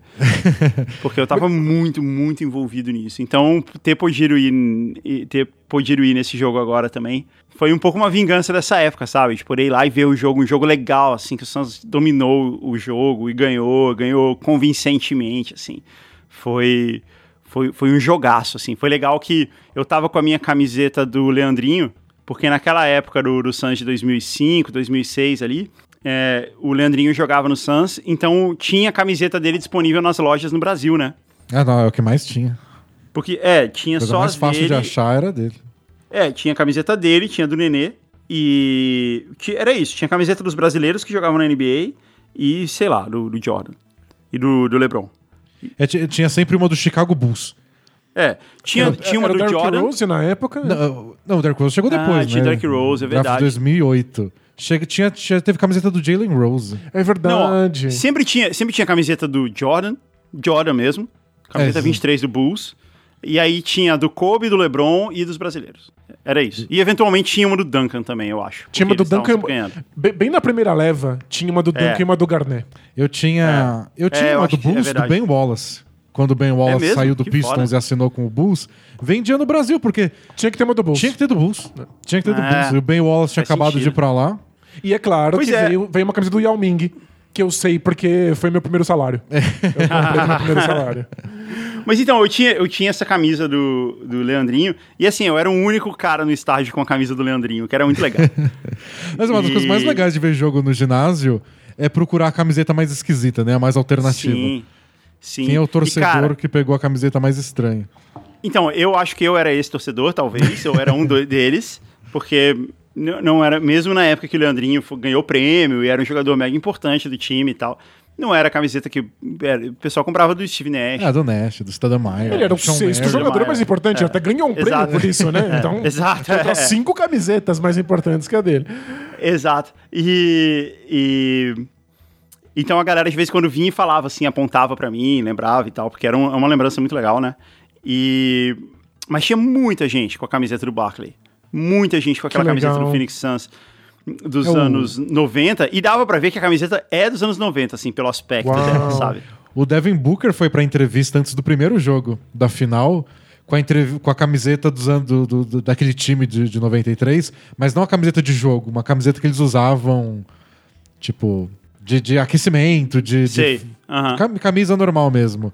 E toda aquela estética anos 90, que grita anos 90, e o Booker usou, e ele usou dizendo isso, tipo, eu sei o quanto esse time era importante pros torcedores do Suns, então, tipo, é uma homenagem Ah, a legal. eles. Tipo, é uma consciência dos jogadores de hoje da, da importância que aquele time teve pra, mon- pra, pra moldar mesmo, né, o torcedor do Phoenix Suns. E você viu isso na prática, Guga? Com gente com camiseta do, do, do, do Barkley.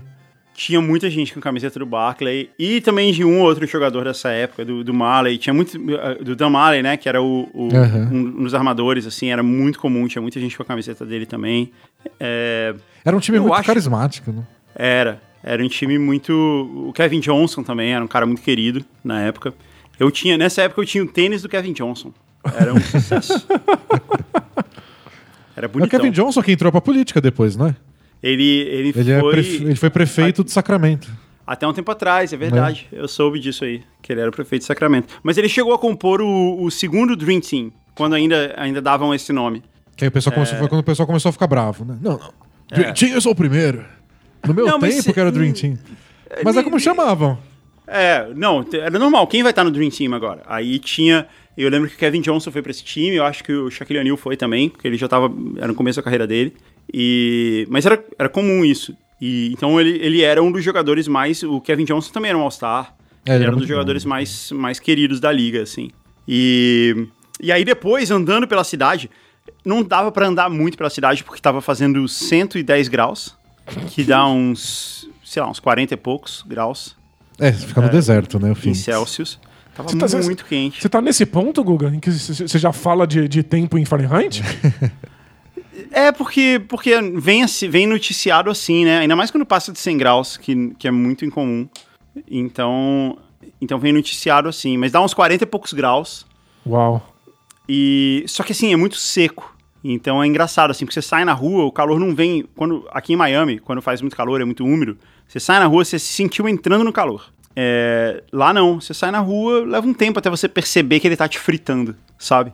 E à noite, cara, 100 graus à noite, assim, não tem Nossa sol e tá Senhora. fazendo esse, esse calor, é muito absurdo. Então não deu pra ver muito a cidade? Não, não deu pra ver muita cidade, até porque a gente ficou pouco tempo, mas a gente deu uma volta, assim, a gente saiu do estádio e foi tentar dar uma volta pra achar um restaurante pra comer. Porque essa é outra coisa curiosa, né? O jogo começa lá onde, em Phoenix, é um Mountain Time. E lá não tem horário de verão. Então, ele tá três horas atrás do Eastern Time, que é o horário da Costa Leste. Então, pro jogo começar às 9 horas na Costa Leste, ele tem que começar às 6 da tarde em Phoenix, que foi a hora que o jogo começou. É um muito estranho. muito estranho né? pra um jogo, é.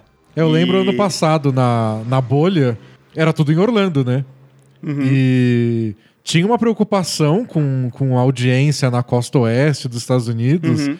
mas não tinha muito o que fazer. E era o Lakers na final e Los Angeles querendo assistir, e era tipo 5 horas da tarde começa o jogo. Boa dá- sorte. Não dá nem aí. tempo de pegar o trânsito, né? Você assiste É. no trânsito, né? É a solução. Mas aí a gente saiu, era umas 8 da noite ainda, 8 e pouco, quando, quando o jogo acabou. E- aí a gente foi dar uma volta pela cidade, e aí as pessoas vinham perguntar pra gente, e aí, como é que foi ver o jogo lá e tal, como foi? E, e a Que gente legal. falava, putz, foi incrível, cara, você tinha que ter estado lá, foi, foi bom demais, assim. A gente acabou não, não conseguindo comer em lugar nenhum, que tava tudo lotado ou fechando, porque tudo fecha muito cedo. E aí a gente pediu um Uber Eats. Aí o cara do Uber, quando ele me viu com a camiseta assim, ele perguntou: Você foi no jogo? Aí Acho um acontecimento falei, da cidade, né? É, e aí ele falou assim, cara, eu ouvi pelo rádio, porque ele tava trabalhando, né, no Uber. Que legal.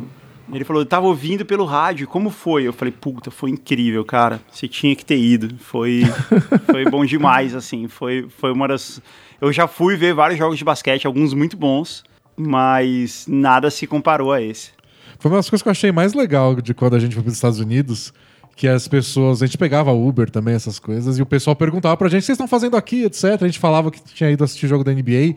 Todo mundo tem uma opinião. Às vezes uhum. a coisa mais leiga, porque o cara não acompanha de perto, não é especialista, mas sabe, tipo, ah, esse ano o Houston vai, hein? Faz parte da vida deles. Faz né? parte da vida deles. Passa, uhum. O cara tá no Uber lá e ouve o jogo no carro, no rádio. A gente teve uma experiência, assim, acho que a ESPN transmitiu uma vez playoff no rádio, quando tinha rádio e ESPN. E foi bem esquisito, eu ouvi umas vezes. Mas é. não é nossa cultura, nossa realidade. Lá não, lá toda a cidade tem as rádios que transmitem. É, é, muito engraçado ver NBA como um negócio tão cotidiano, assim. É, né, a é, sensação de estar numa cidade de um time da NBA é, é, é ver quão comum é para eles. E a gente, que é do Brasil, é, é um evento tão fora da curva, né? É, e eu só consigo imaginar a transmissão de rádio igual as nossas de futebol. Pra mim, o cara é. tá lá. Phoenix Suns, Suns, Suns, Suns, zero. Milwaukee Bucks, Bucks, Bucks, também zero. Dura pouco essa narração. Tempo e placar. Só até o cara falar tempo e placar, já foi dois contra-ataques, enterrado no Tetocumpo. Não, na verdade, é muito. É bem, é bem informativo, assim. Ele não tenta descrever a jogada igual o narrador de futebol, assim. O, a gente eu já ouvi algumas vezes, assim, na época da Copa tal, eu já ouvia narração de futebol em espanhol, né, do México. E, e era bem parecida com a, do, com a do Brasil. O cara tenta descrever a jogada. No basquete ele não tenta descrever, ele vai te contando o que está acontecendo. É, no, no, sentido de que, assim, é, ok, mais um ataque do Bucks e bola presa. É, ataque do Bucks e é, out of bounds. Né? Ele vai falando só, só o que está rolando, assim. Mas é foi legal rápido, você ter falado difícil, isso. Né? É, foi legal você falado isso porque a gente saiu de Phoenix e foi para Houston. Porque eu quis aproveitar a viagem para ir numa loja só de guitarra de canhoto que só tem em Houston. Nossa, e era mais ou menos no né? caminho. Exato, é muito específico. E era uma coisa que eu tava muito tempo querendo ir também. E aí a gente aproveitou que meio que encaixava ali nas passagens no voo. E a gente foi passar um dia em Houston para isso.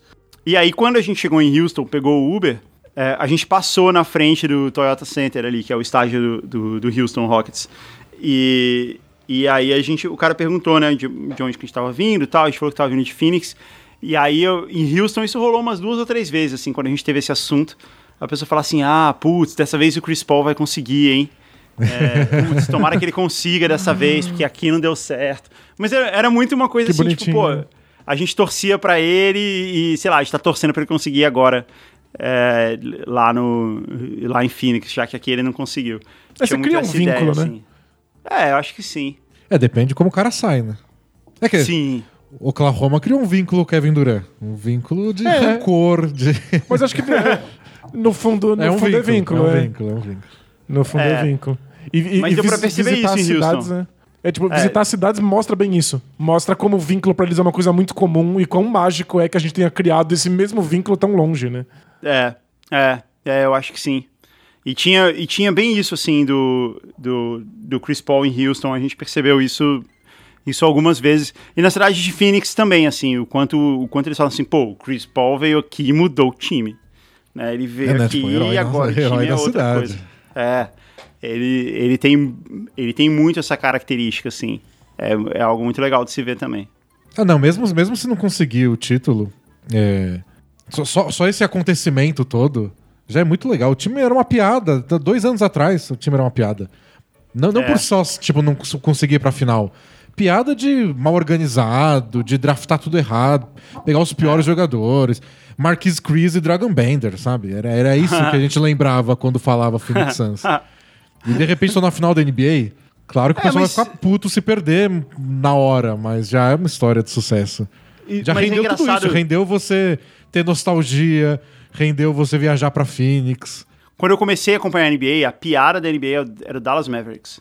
Era, era a piada. O time que só perde, o time que. Tipo, por que, que esse time não fecha as portas?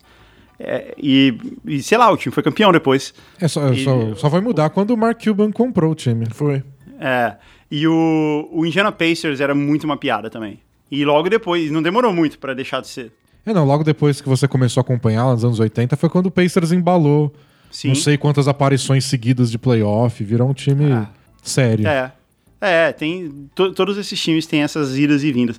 Mas outra coisa que eu queria contar pra vocês do estádio é que quando eu tava lá, eu tava postando coisa no Stories, né? Tava contando essas histórias lá no, no Instagram Stories.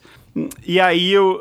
Várias pessoas começaram a mandar as mesmas perguntas, assim, mandar os mesmos comentários. É, e aí um dos comentários que todo mundo perguntava é assim, tipo. é, ah, eu, eu- na verdade eu postei um vídeo da galera contando, fazendo a contagem do, do, do Giannis, né? Quando ele vai fazer a, a Uhum. o lance O livre. lance livre. Que eu acho que ele tava surfando em cima dela. Ele espera eles falarem o 10 pra daí ele arremessar. Ele fala, não, vou aproveitar a contagem aqui pra... pra- Eu gostei pra- da pra me sugestão do, do Zach Lowe. Ah, que- da, da ESPN, que falou: você tem que falar números aleatórios. Não um, dois, Exato. três, quatro. Um, sete, três, vinte e cinco. Ou contar muito rápido. Pra ele achar Ou, que acabou ou- o tempo. ou né? então chegar, chegar no 7 e só repetir o 7. Seven! Seven! Seven! Isso ia deixar o cara maluco. Ou contar muito devagar também. É, então, você tem que quebrar o ritmo, não dar o ritmo pra ele. Porque eles Exato, ou sempre então- do mesmo jeito. Ou então começar a contar na hora que a falta aconteceu. Porque aí a hora que ele for arremessar vai estar no 40 já. Dá desespero. Né? É, e, mas, mas na verdade eu acho que ele tava. Mas ainda assim, de alguma maneira funcionou. Assim, dava pra ver que você tá ali de pertinho vendo, dá pra ver que ao mesmo tempo que ele tá tentando se manter calmo, porque ele, ele é foda, cara. É, ao mesmo tempo que ele tá tentando manter a calma ali e tal, dá pra ver que tipo, de alguma maneira isso afeta ele. É uma sabe? pressão absurda. Per- Perguntaram pra ele, quando você tá lá concentrado na linha do lance livre, você escuta o pessoal contando? Ele falou: são 20 mil pessoas. Não, mas é que em Milwaukee tinha alguns torcedores do, do, do Suns, dava pra escutar eles contando. é, porque o, o pessoal ficava com tanto. O silêncio também atrapalha, eu acho. Finge que nada tá É. acontecendo, conversa com o cara com a galera do lado. Não fica em silêncio. Mas te, te perguntaram nos stories sobre a contagem pro Antetokounmpo, foi isso? É, as pessoas estavam me perguntando se eu tava lá secando o Antetokounmpo, não sei o que e tal, se eu odeio ele. Eu falei, cara... Ou então assim, tipo... Ou então falando assim, ah, que pena que ele veio jogar e tal, porque ele, ele tava contundido, né? E tava correndo o risco dele não jogar.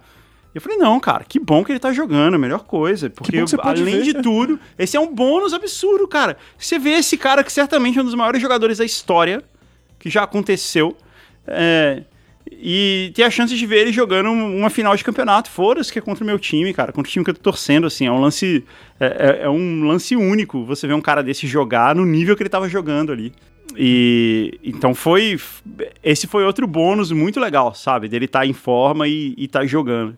Você viu o Antetokounmpo, você viu o Suns em Phoenix, você viu seu time de volta nas finais.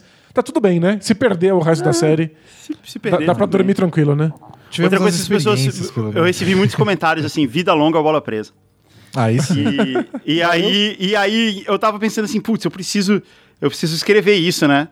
Eu preciso mandar um alô aqui pro Bola Presa. E aí, e aí é, eu tava filmando a jogada. Eu não sei por que eu tava filmando a jogada e teve uma bola presa. aí eu falei, cara, que, que incrível isso. De novo, eu- tem eu- gente que eu- não acredita em destino, não sei Eu tive como. a sorte de filmar a única bola presa do, do jogo com, com o celular. E aí eu postei lá o, o videozinho dela acontecendo, vida longa bola presa. Eu, eu mandei uns coraçõezinhos. E, Aliás, faltou isso na sua introdução. Falei que você era escritor, podcaster, influenciador digital e também um dos primeiros leitores do Bola Presa. Não é verdade? É, cara, faz mais de Guga 10 começou anos a ler isso, o Bola né? Presa quando a gente tinha, sei lá, 50 leitores em Não, 2007. e fui, e fui parte, fui um franchise owner da É, primeira da, liga. da- da primeira Presa. liga de fantasy. E eu fui longe, eu acho, no primeiro ano. Eu fui nos playoffs, assim. Eu não. Eu, eu, eu perdi, mas perdi bonito. Você lembra o Foi- nome do seu time? Era o SP Crazy. Ah, é verdade. E, e a gente foi longe, assim. Eu lembro que eu fui eliminado, acho que era numa semifinal de conferência, porque tinha conferência, né? Tinha. Era uma sim. semifinal de conferência e, eu fui eliminado por um ponto. Uma. uma eu lembro de estar assistindo. Como é que era o nome daquele outro jogador argentino que estava na NBA? Nocione. Eu lembro de estar assistindo um jogo do Sacramento, torcendo pro Nocione dar mais uma assistência, uma merda assim. Loucuras de É, fantasy, Fantasy né? faz isso com você. Fantasy é uma droga que, que é Eu tava difícil se tentando achar o jogo, sabe? Um stream do jogo na internet pra conseguir ver o jogo. No- nos links cara. chineses que a gente usava. Não, e chegou muito perto dele fazer, assim, foi, foi por um, uma assistência. Aí o cara, que dá um passe, fez. o outro erra o arremesso, né? É, exato. E eu tava lá torcendo. Eu acho que era o Nocione, se eu não me engano. Era um, eu, era um jogador do Sacramento Kings. E- Bom, certamente não foi contra o meu time, porque meu time era muito ruim, eu não teria chegado na, na final de conferência, assim. Mas eu fui campeão É. um ano, não sei como. Não, foi, foi contra o time de Florianópolis, o Arthur. Ah, maldito Arthur. Eu ganhava tudo. Eu não lembro, eu não lembro o nome do, do time dele. Era Waves, Floripa Waves. Era o Floripa Waves. Sim. Não, e foi- foi contra o time dele. E foi Tinha por muito pouco, cara. E ele era um dos melhores. Eu, eu ia ter eliminado o time dele, teria sido legal. Foi que tinha a conferência, era a conferência Rashid Wallace e a conferência Zach Randolph. É verdade. É, então... É mesmo. é mesmo. Não tem mais? Acabou? Tem, né? Jogam até hoje aquilo. Ah, Vocês não, não- vocês não fazem Não, mais eu, eu parte. saí, eu não, eu não consigo dar conta. o pessoal é tão engajado que eu não dou conta do mesmo engajamento, eu- eu fico culpado. Eu, eu- eu É, abandonei o eu meu, saí- eu o meu time bem rápido, né? Porque não respondia às ofertas de troca, porque vinha todo dia. É, tipo, era inviável, né? É, já, era tinha, já tinha um emprego. É. O meu time tinha uma coisa muito, muito ruim, porque eu tinha draftado, quando teve o primeiro draft, né, a primeira rodada, que foi, que foi épico, né? Porque isso faz o quê? 10 anos e é uma liga keeper, né? Ela continua. Tu- tudo que existe hoje, eu imagino que seja. Eu não sei se ela resetou em algum momento. Não, não, Não, é tudo nunca. um grande efeito e- dominó desde Então aquele é primeiro dominó daquela draft. época. E naquela época eu draftei ah, ah, o Dwayne Wade. Só que ele tava contundido. Ah, E, putz. e, ele, e ninguém sabia. E todo mundo achava que o Dwayne Wade ia ser igual o. O Aruinas, que se contundiu e nunca mais voltou. né? Que era um dos melhores jogadores da liga e quando voltou da contusão, acabou. Todo mundo achava que ele ia ser. que o Dwayne Wade ia ser outro desses. E, e aí eu troquei o Dwayne Wade pelo Kobe Bryant com o Arthur. Uau. E foi uma cagada, porque eu- o salário do Dwayne Wade era muito baixo. E o do Kobe Bryant era altíssimo. Então ele impedia de fazer outras coisas com o time. Uma delícia essas trocas de fantasy, né? Vamos trocar o Dwayne Wade pelo Kobe Bryant? Não, vamos. É, mas, mas o Kobe Bryant não era um bom jogador de fantasy, porque o salário dele era muito alto. É, e ele fazia Então, mais é. ponto do que as outras coisas. né? É, dificultava muito o resto do time. Foi uma, eu achei que eu tava, tipo, me livrando de um problema, entendeu? E foi uma cagada, porque o Wade voltou com tudo depois. Você lembra qual que foi o seu primeiro jogador draftado, Daniel? Não lembro mais. Ah, Danilo. Não lembro mais o primeiro elenco do São Bernardo do Campo Furnitures. É. Eu, eu comecei o meu Interlagos Race Cars com Josh Smith. Foi a minha escolha de primeira rodada. Olha só. E, não, foi, foi o herói do título, então tudo bem. Eu lembro que teve um cara que draftou o Pippen. e, e assim, tipo, na sexta rodada, o cara falou assim: ah, pode ser qualquer jogador que ninguém, tem lá né? no da- database? Pode ser qualquer jogador. Ah, então eu vou draftar o Pippen. Você tá maluco, cara? É porque eu sou fã dele. né? É, que eu queria ter ele no meu time. Então tá bom. É. E aí o pessoal é engolido pelos outros, porque o resto é profissional. A galera lá é tudo profissional. Faz algoritmo. Mas você não pode ter carinho para seus jogadores, senão você não vence. É, e é impossível ganhar da galera que sabe mexer no Excel. Pois não é, dá, não, te- não dá, teve, não dá. teve um dia que eu passei uma madrugada fazendo isso, fazendo todas as comparações e de simulação. Eu falei, cara, eu realmente preciso parar. e, e aí foi quando eu decidi que, tipo, pô, não dá mais. Aí eu parei, ficou mais um tempo, aí eu fui lá e. Eu fui um É. dos primeiros a sair. Você pensou, né? Se eu continuar nisso, eu vou ter que ter um capítulo sobre fantasy no meu livro. Não, vou ter que contratar alguém, cara.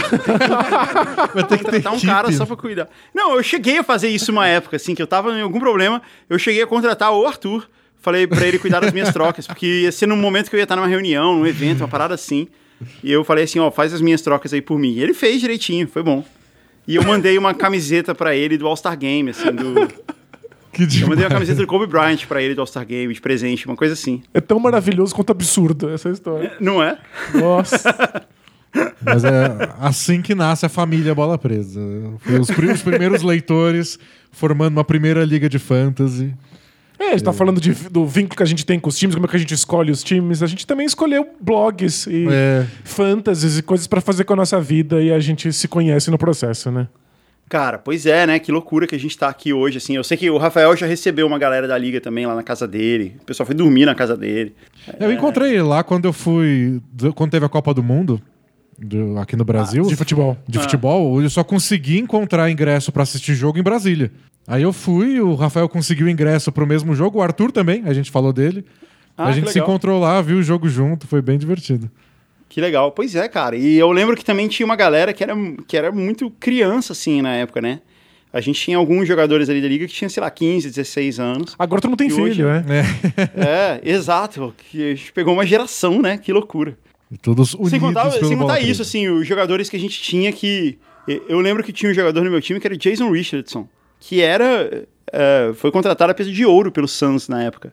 E, tipo, ninguém lembra mais. É, já aposentou, já, já, já foi tudo. Aposentou, aposentou e foi esquecido. Assim como vários outros. Joe Johnson. Vários outros. Não, ninguém esquece o Joe Johnson. ISO Joe.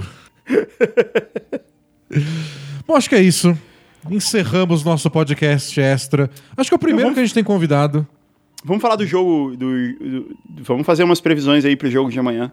Ah, eu acho que o Bucks leva. Você acha que já, ele leva já no jogo 6? No jogo 6. Acho que se for pro jogo 7, o Suns ganha. Tem, tem Acho um que cara. Você tem que terminar em casa quando você faz. Você ganhou três jogos seguidos. A, a É. famosa terça-noite em Milwaukee. O Bucks tem que ir lá. Aquela, o Deer District que eles fazem fora do ginásio do Milwaukee pra 20, pra 30 mil pessoas, sei lá, que cabem lá fora. Eles vão aumentar. Vai ter 60 Uhum. Caramba. mil pessoas do lado de fora do ginásio. Nossa. É, não dá pra perder, né? Tem que ganhar. Ou é o 7x1 deles. É, mas, mas não é assim que se combina, né? Tem, tem um cara, um comentarista da NBA aqui dos Estados Unidos, esqueci o nome dele, que ele, ele é sempre citado nessas situações, assim, que ele fala que assim, ó, uma série de playoffs só começa quando algum time ganha fora de casa. É, a gente falou dessa quando o E- Bucks ganhou a última. É, e essa é uma boa, assim. Então a série começou agora, né? Que o Bucks ganhou. É E que o pode Bucks tam- acabar muito rápido. É que assim, o Bucks, eu acho que o Bucks é um time mais organizado. Ele conseguiu, ele conseguiu, é, ele foi sur- surpreendido pelo Suns nos primeiros jogos, mas conseguiu se acertar em relação a isso. E agora ele é um time mais organizado, porque o Phoenix Suns se, des- se desespera às vezes. É, e, e ele é menos dependente do talento, porque tipo o Chris Paul apagou, acabou o time, né? É, esse tem Paul sido o não teve problema jogo dos, bom, do, isso- do isso Suns nos últimos jogos. É o Chris Paul não jogar no nível que ele tava jogando desde que começou os playoffs. É, o Suns depende muito dele. Pois é, cara, ele teve dois jogos incríveis, aí os outros dois foram, tipo, caralho, cadê o cara? É. Mas Eu, Toda hora eu, você fala assim, vai voltar e aí não volta. eu não acho que o Suns depende do Chris Paul pra ser um bom time, pra criar bons arremessos. É pra ser campeão, Eles né? dependem do Chris Paul pra ser o melhor time da NBA. É. É, Pra ganhar uma série do Milwaukee Bucks quando Tetocumpo jogando no nível que tá. Pra isso, eles precisam do Chris Paul. Faz sentido. É, Pra ser um time- bom time, é, aí não precisa. Dá, dá, o Devin Booker leva nas costas, o Aiton joga bem. Agora, pra ser realmente ganhar uma final de NBA com o Bucks jogando bem, precisa do Chris Paul. O Chris Paul não tá jogando bem e eu acho que ele tá machucado. é, é possível, né? Tá, tá com essa cara mesmo. E, e tem outra coisa que o Bucks ele é um time mais consistente, né? O, o Middleton tá jogando no mesmo nível todos os jogos. Né? Todo, não pode deixar esse cara. A, a gente tá assistindo o jogo, eu tô gritando com a televisão que, cara, não deixa esse cara arremessar, porra. Dá um tapa na mão do cara. Faz uma falta que nem você fez lá no, no torneio. É, derruba o Chris Middleton no chão de pô, cimento. faz falta. Põe, um- põe um cara pra marcar. Põe um, um, um cara, um jogador de fundo de banco desse pra marcar o cara e encher ele de falta. Não pode deixar o cara arremessar. Porque o Mas é cara tá engraçado a acertando gente falar tudo. Hum. isso do Bucks agora, porque na série contra o Brooklyn Nets, que é um mês atrás, Uhum. consistente não é a palavra que a gente usaria pro Bucks. Definitivamente, é. É, Mas então, desde, que, desde que eles atingiram agora, sobreviveram né? àquele, àquela série, Eles são outro time. é outro time. Até É. contra o Hawks que eles tiveram alguma dificuldade, mas Estavam muito mais estão jogando controle, bem é. melhor, bem É, melhor. tanto é que eles se recuperaram. De, eles tomaram 16 pontos do, do Suns no primeiro quarto e se recuperaram com as reservas no segundo não, quarto. e- eles- e foi imediatamente. E foi Abriu imediatamente. 16 e empatamos o jogo. É, foi isso, foi imediatamente. Então eu acho que eles, eles têm muita consistência. Mas assim, o técnico do Suns é um bom técnico, é, os jogadores são bons e, e tem chance ali do, do time ganhar de novo. É muito. Sempre foi muito. Muito parelho, assim. As chances sempre foram muito pequenas para qualquer lado. Assim, muito, muito pequenas não, assim, a, a diferença entre as chances sempre foi muito pequena. Pros dois lados. É que os dois, o 2 a 0 que o Suns fez deu uma enganada de que, ah, não, o Suns vai levar fácil. Porque os jogos não foram fáceis, Não. os dois primeiros. E- É, o jogo 2, a gente até comentou aqui no resumo que o Bucks jogou muito bem. É só que o Suns, Jogou ainda melhor. né? nossa, o Suns parecia indefensável. E aí nos É. últimos jogos o Suns tá parecendo um pouquinho mais mortal. Mas nem nesse último jogo. Esse último jogo eles acertaram todos os arremessos que você pode imaginar. É, Erraram um arreme- tiquinho, um tiquinho mesmo a mais que o Bucks, que tava num nível insano. Mas o Suns tem isso, né? O Jay Crowder, ele tem, tem jogo que ele mete todas as bolas de três, Tem, Tem tem um jogo jogo que ele é imprestável, né? que é imprestável, assim, falta É. um pouco de É, o, consistência o ali. Jay Crowder não sabe o que é meio termo. Ou ele chuta seis bolas de três e erra seis, ou ele chuta seis e acerta cinco. E acerta. É, exato. Não Foi tem o que ele acertar fez. três de Inclusive, fez seis. isso nos últimos jogos. Pois é, tem muito disso. Tem uma coisa que, que eu acho que pouca gente levou em consideração, assim. O Antetokounmpo fez 40 pontos no- nos primeiros jogos porque só ele fez, porque a marcação, a defesa do Santos estava incrível, assim. Ele é o único cara que, que mesmo... E, e, assim, dá pra ver que a, a orientação da defesa é não deixa o cara arremessar. Não deixa ele fazer bandeja. Se ele for pra bandeja, faz falta. Põe esse cara na linha de lance livre. Dá pra ver que é isso. E mesmo assim, o cara fez 40 pontos. É impressionante. Mesmo com marcação dupla em cima, o tempo, o, o tempo todo em cima dele, mesmo não deixando ele fazer bandeja, o cara ainda assim fez 40 pontos. Mas é porque o resto do time não estava se encontrando. Era mais por isso do que pelo fato do Antetokounmpo ser um jogador fora de série que ele é. não, Mas... o e, jogo e agora passado foi o fora da curva com o Holiday e com o Middleton acertando muito. O Middleton nem tanto, mas o Holiday acertando muito mais do que ele vinha é, tendo de aproveitamento dos arremessos. E fica a dúvida pro jogo 6, né? Qual, qual- vai é. ser o, o Drew Holiday que aparece? A versão Michael Jordan no auge ou a versão. O Eric Bledsoe foi trocado mesmo ou ainda é ele lá? É, a, série, a série é muito parelha. E eu também acho que o Bucks é levemente favorito no jogo 6. Mas qualquer um dos dois times podem realmente ser campeões. E o que me deixa mais tranquilo e mais feliz, na verdade, é que as duas histórias são muito boas. Qualquer São. time que for campeão é uma história maravilhosa de lembrar e de contar. Eu É, acho é também. verdade. Eu acho também. E eu acho que se o Suns ganhar o jogo 6 e tiver o jogo 7, ele também não é favorito. Mesmo que ele, mesmo que ele ganhe o jogo 6 tipo, com 10 pontos de diferença, ele não chega favorito pro jogo 7. Ah, agora não, agora tá fácil, agora ele vai ganhar. Também vai ser muito parelho. A única coisa é o Suns tá, tá hum, um pouco calmo, né? O que eu acho que vai ser É. difícil, assim. Porque eles já não se mostraram muito calmos em situações onde eles deviam estar mais tranquilos. Imagina agora, sem poder perder. O emocional pesa muito nesses jogos grandes É. de final e é sempre imprevisível. Não tem como a gente falar antes como cada time vai lidar. E a gente não viu o Suns ainda tá no jogo de eliminação nesse, É verdade, nesse eles nunca tiveram um jogo que eles têm que ganhar ou estão eliminados. Isso. E é. e é uma coisa que faz toda a diferença. Tipo, vai começar o jogo e a torcida do Bucks vai estar pirada. Aquele lugar vai estar com um barulho enlouquecedor. E se o Bucks começa o jogo, aproveita aí a empolgação e abre 16 de vantagem, igual o Suns abriu, na base da empolgação também, no jogo 5. Como o outro time lida? Então, tipo, a gente É. sabe que a empolgação vai estar lá, a gente sabe que a pressão vai estar lá, que o barulho vai estar lá. Como cada time lida com isso, a gente descobre na hora. E às vezes É. acaba decidindo.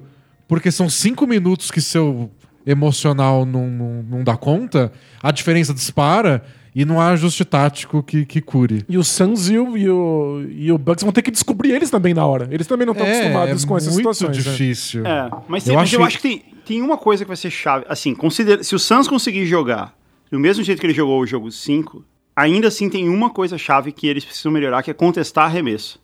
Assim, eles, eles, eles foram muito fracos nisso.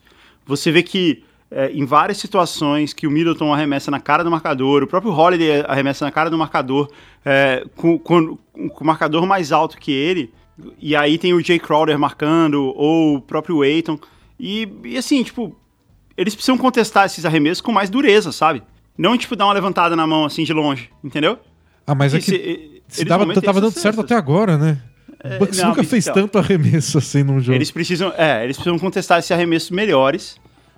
E, eu acho que o Aiton tem, ele precisa melhorar isso, cara. Ele ele É, o, o Aiton tá ele- marcando o que a gente chama de drop, né? Que ele recua depois do, do corta-luz.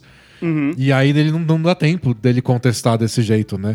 E aí seria um ajuste tático importante você botar o Aiton um pouco mais pra cima nos bloqueios, assim, um pouco mais longe do garrafão. Eu acho até que ele tem mobilidade pra isso. A E gente só não também. vê acontecer muitas vezes. É, e Não, o e Eiton vai ter mesmo- que descobrir como faz pra, pro resto da carreira dele. Porque É, ele vai, mesmo- vai acontecer direto. É. Esse- não, e outra, o Eiton ele precisa ser mais é, impositivo no garrafão, cara. Porque ele, é, ele não crava a bola, ele não. Sabe? Ele tem, tem, várias, tem várias bolas que você vê assim que ele vai pra bandeja e toma toco, né? Ou que ele vai colocar a bola de volta assim, ele dá um toquinho na bola, entendeu? Ele toma toco, porque o cara que tá marcando ele é um trator. É que perto do Tetocumpo... É, então, ele, ele tem que se impor fisicamente. Ele- outra coisa, assim, vai pro rebote. é, ele tá no rebote defensivo, né, do Suns. E, e ele e fica só naqueles tapinhas ali, essa bola sobra pro Bucks o tempo inteiro. Se o cara não pegar essa bola com as duas mãos, der uma cotovelada pro lado, entendeu? Precisa, precisa ter um pouco mais disso, assim, um pouco mais de imposição no, no garrafão, de, embaixo da- da cesta, tanto no rebote quanto no, no, no bloqueio. Tá faltando o Charles E- Barkley. É, exato. Já pensou o Barkley entra, vem pro jogo? Põe a É o, camisa. é, é o Barkley ou um jovem Guga que queira fazer umas faltas mais duras aí. É, o que podia ser o cara que vem do banco, que você falou, pra dar uns tapas no Chris Middleton. Podia ter. É, só, só pra deixar o cara mordido, né? E Não, não tô falando falou- desleal, não tô falando pra machucar o cara. é, não, só fazer veja bem. falta. Tô Você falando tá pra. falando de morder o cara? É. n- Não tô falando disso, tô falando de, de, de dar um tapão na, na bola ali na frente do cara. Entendeu? Mesmo Isso- que dê falta. E você falou do Jay Crowder, o lance que ele saiu nesse, nesse tipo de jogada que a gente falou, que ele saiu mais agressivo pra cima do Chris Middleton, ele tomou o arremesso e fez a falta. É. Foi muito cruel. Foi, né? foi muito cruel. foi a vez que ele marcou mais agressivo saindo do bloqueio, ou de uma troca, na verdade, naquela jogada, Sexta e falta. e fez a falta e tomou o arremesso. Tipo, pô, Não, mas isso, isso acontece direto também com o Crowder e com o Aiton. Eles vão pra falta, fazem a falta intencionalmente e ainda assim tomam a cesta. né? Direto isso acontece. Quando é com o Antetokounmpo, cara, eh, ok, isso, isso vai rolar às vezes porque o cara é um trator. Mas eh, eles, isso acontece, você pode ver, se você pegar o jogo aí pra ver, você vai ver que isso acontecendo com o Drew Holiday. Ele tá vindo pro drive, entendeu? Pra bandeja. O cara, eu não lembro quem tava marcando ele, mas o cara vem pra, vem pra falta, faz a falta, mas ainda assim não faz a falta de um jeito que impeça o arremesso, entendeu? É, o Devin Booker tentou fazer falta no Drew Holiday e não marcaram, né? Aquela É. jogada ah, bizarra. é, teve, teve essa também, é. E- mas ele não conseguiu parar a bandeja, né? Acabou, acabou que não entrou e o Antetokounmpo fez um rebote ofensivo nessa jogada, mas ele não parou É. a bandeja do Holiday, não. Tem que ter curso de Ali- falta aí. É curso Ali de- teve, ali, não, ali teve uma sorte. Lura, é. Essa jogada, essa jogada teve muita sorte, né? Porque teve também um, um, um arremesso, um lance livre do Antetokounmpo ali que bateu no bico do aro e aí voltou pro ataque, né? É, não. Que um- a- aquilo ali foi, e aquilo não foi, sem- não foi de propósito. Aquilo ali foi mega sem querer. Porque Não, lance precisava do ponto. Antetokounmpo é muito difícil de pegar rebote. Eu, eu sei que é obrigação da defesa pegar rebote e lance livre. Mas cada hora bate num- numa quina diferente. E o né? Bucks tá meio que preparado pra isso. Porque você já É. espera É. que vai dar um rebote, né? E um rebote meio maluco. No fundo, acaba ajudando o Bucks a pegar essas bolas. É, o do fim do jogo passado, quando o Antetokounmpo errou o lance livre depois da ponte aérea, o Drew Holiday vem voando pra pegar aquele É, rebote. ele tá- eles estão prontos. Ele sabia que ia errar. E não costuma fazer isso, né? O cara, o armador, não sai da linha dos três pra pegar lance livre e deixa a defesa lá. Não, o Drew Holiday fica lá atrás marcando o possível contra-ataque. Mas não, vai errar, a gente vai pegar esse rebote. E eles conseguiram. Pois é. Mas assim, eu acho que é, o, o, o técnico do Suns é bom. E ele é capaz de ver essas. Se eu, que sou um cara que não assistia playoffs da NBA fazia, fazia um certo tempo, sou capaz de pegar uma ou outra coisinha aqui que, pô, isso aqui podia melhorar, podia fa- fazer uma diferença. Muito mais a equipe técnica do, do Phoenix É, tem 30 caras fazendo isso. Mesmo nas derrotas do. Nas derrotas do, do, do Bucks, o Bucks estava perto. E nas derrotas É. do Suns, o Suns também não teve muito longe de ganhar, não. Eu acho É. que os dois jogos estão bem abertos. Só a- o Bucks jogando em casa, jogo 6, depois de três vitórias É seguidas. o fator casa. com o Chris Paul jogando abaixo do que a gente se acostumou a ver, vai, o Suns vai precisar de uma boa superação aí nesse jogo. E se não Mas- for a história do, do Bucks sendo campeão numa terça-feira em Milwaukee, vai ter uma história de um jogo 7 em Phoenix com o Chris Paul. Tipo, na- a gente- a- sem, a- sem narrativas legais a gente não fica. A boa né? história tá garantida. É. É, é, isso vai ser muito legal. E quem sabe, é, a torcida é, é isso aí, pro Chris Paul voltar, né? Pra ele realmente voltar pro jogo dessa vez. É, né? Tem que jogar no nível que, que o, o- matou o Clippers e o Nuggets, senão É vai isso, ser complicado. É isso aí. Bom, boa sorte pra você, Guga, assistindo o jogo 6. Pô, não valeu, no cara. ginásio dessa vez. Você podia, né? Viaja pra Milwaukee, se enfia naquelas 60 mil pessoas que vão ficar lá na Covid Fest 2021. Eu tava torcendo, eu tava torcendo pro Atlanta ganhar, porque era aqui mais perto. Aí dava, dava pra ir ver mais um jogo se fosse em Atlanta. Porque Era mais- até era- pra ir de carro. Era mais perto e o Phoenix ia ganhar. Era, tipo, é o melhor É. cenário possível. E a gente ia ver o Trey Young jogar, que também ia ser muito legal. é verdade. O Triangle foi, foi uma bo- outra boa história desses playoffs. Sim. Mas é isso, Guga. Muito obrigado por ser o primeiro convidado do nosso podcast. A gente não tá acostumado a receber gente, mas acho que foi uma boa história, um bom momento. Casou seu livro junto com a final do Phoenix Suns. E nada melhor do que um dos nossos primeiros leitores e apoiadores a ser convidado aqui do podcast. Valeu. Pô, eu que agradeço. Foi, foi legal demais. E foi muito legal poder, poder vir promover o livro aqui também. Tem muito de basquete. Então vão, vão lá comprar e ler, como ser um rockstar.com. E foi muito legal, cara. E eu acho que vai ser um, um, um- Vai dar sorte a gente ter gravado isso aqui um dia antes do jogo 6. Boa, vamos ver. Boa de de destino. Até mais, pessoal. Tchau. Adeus. Tchau, tchau.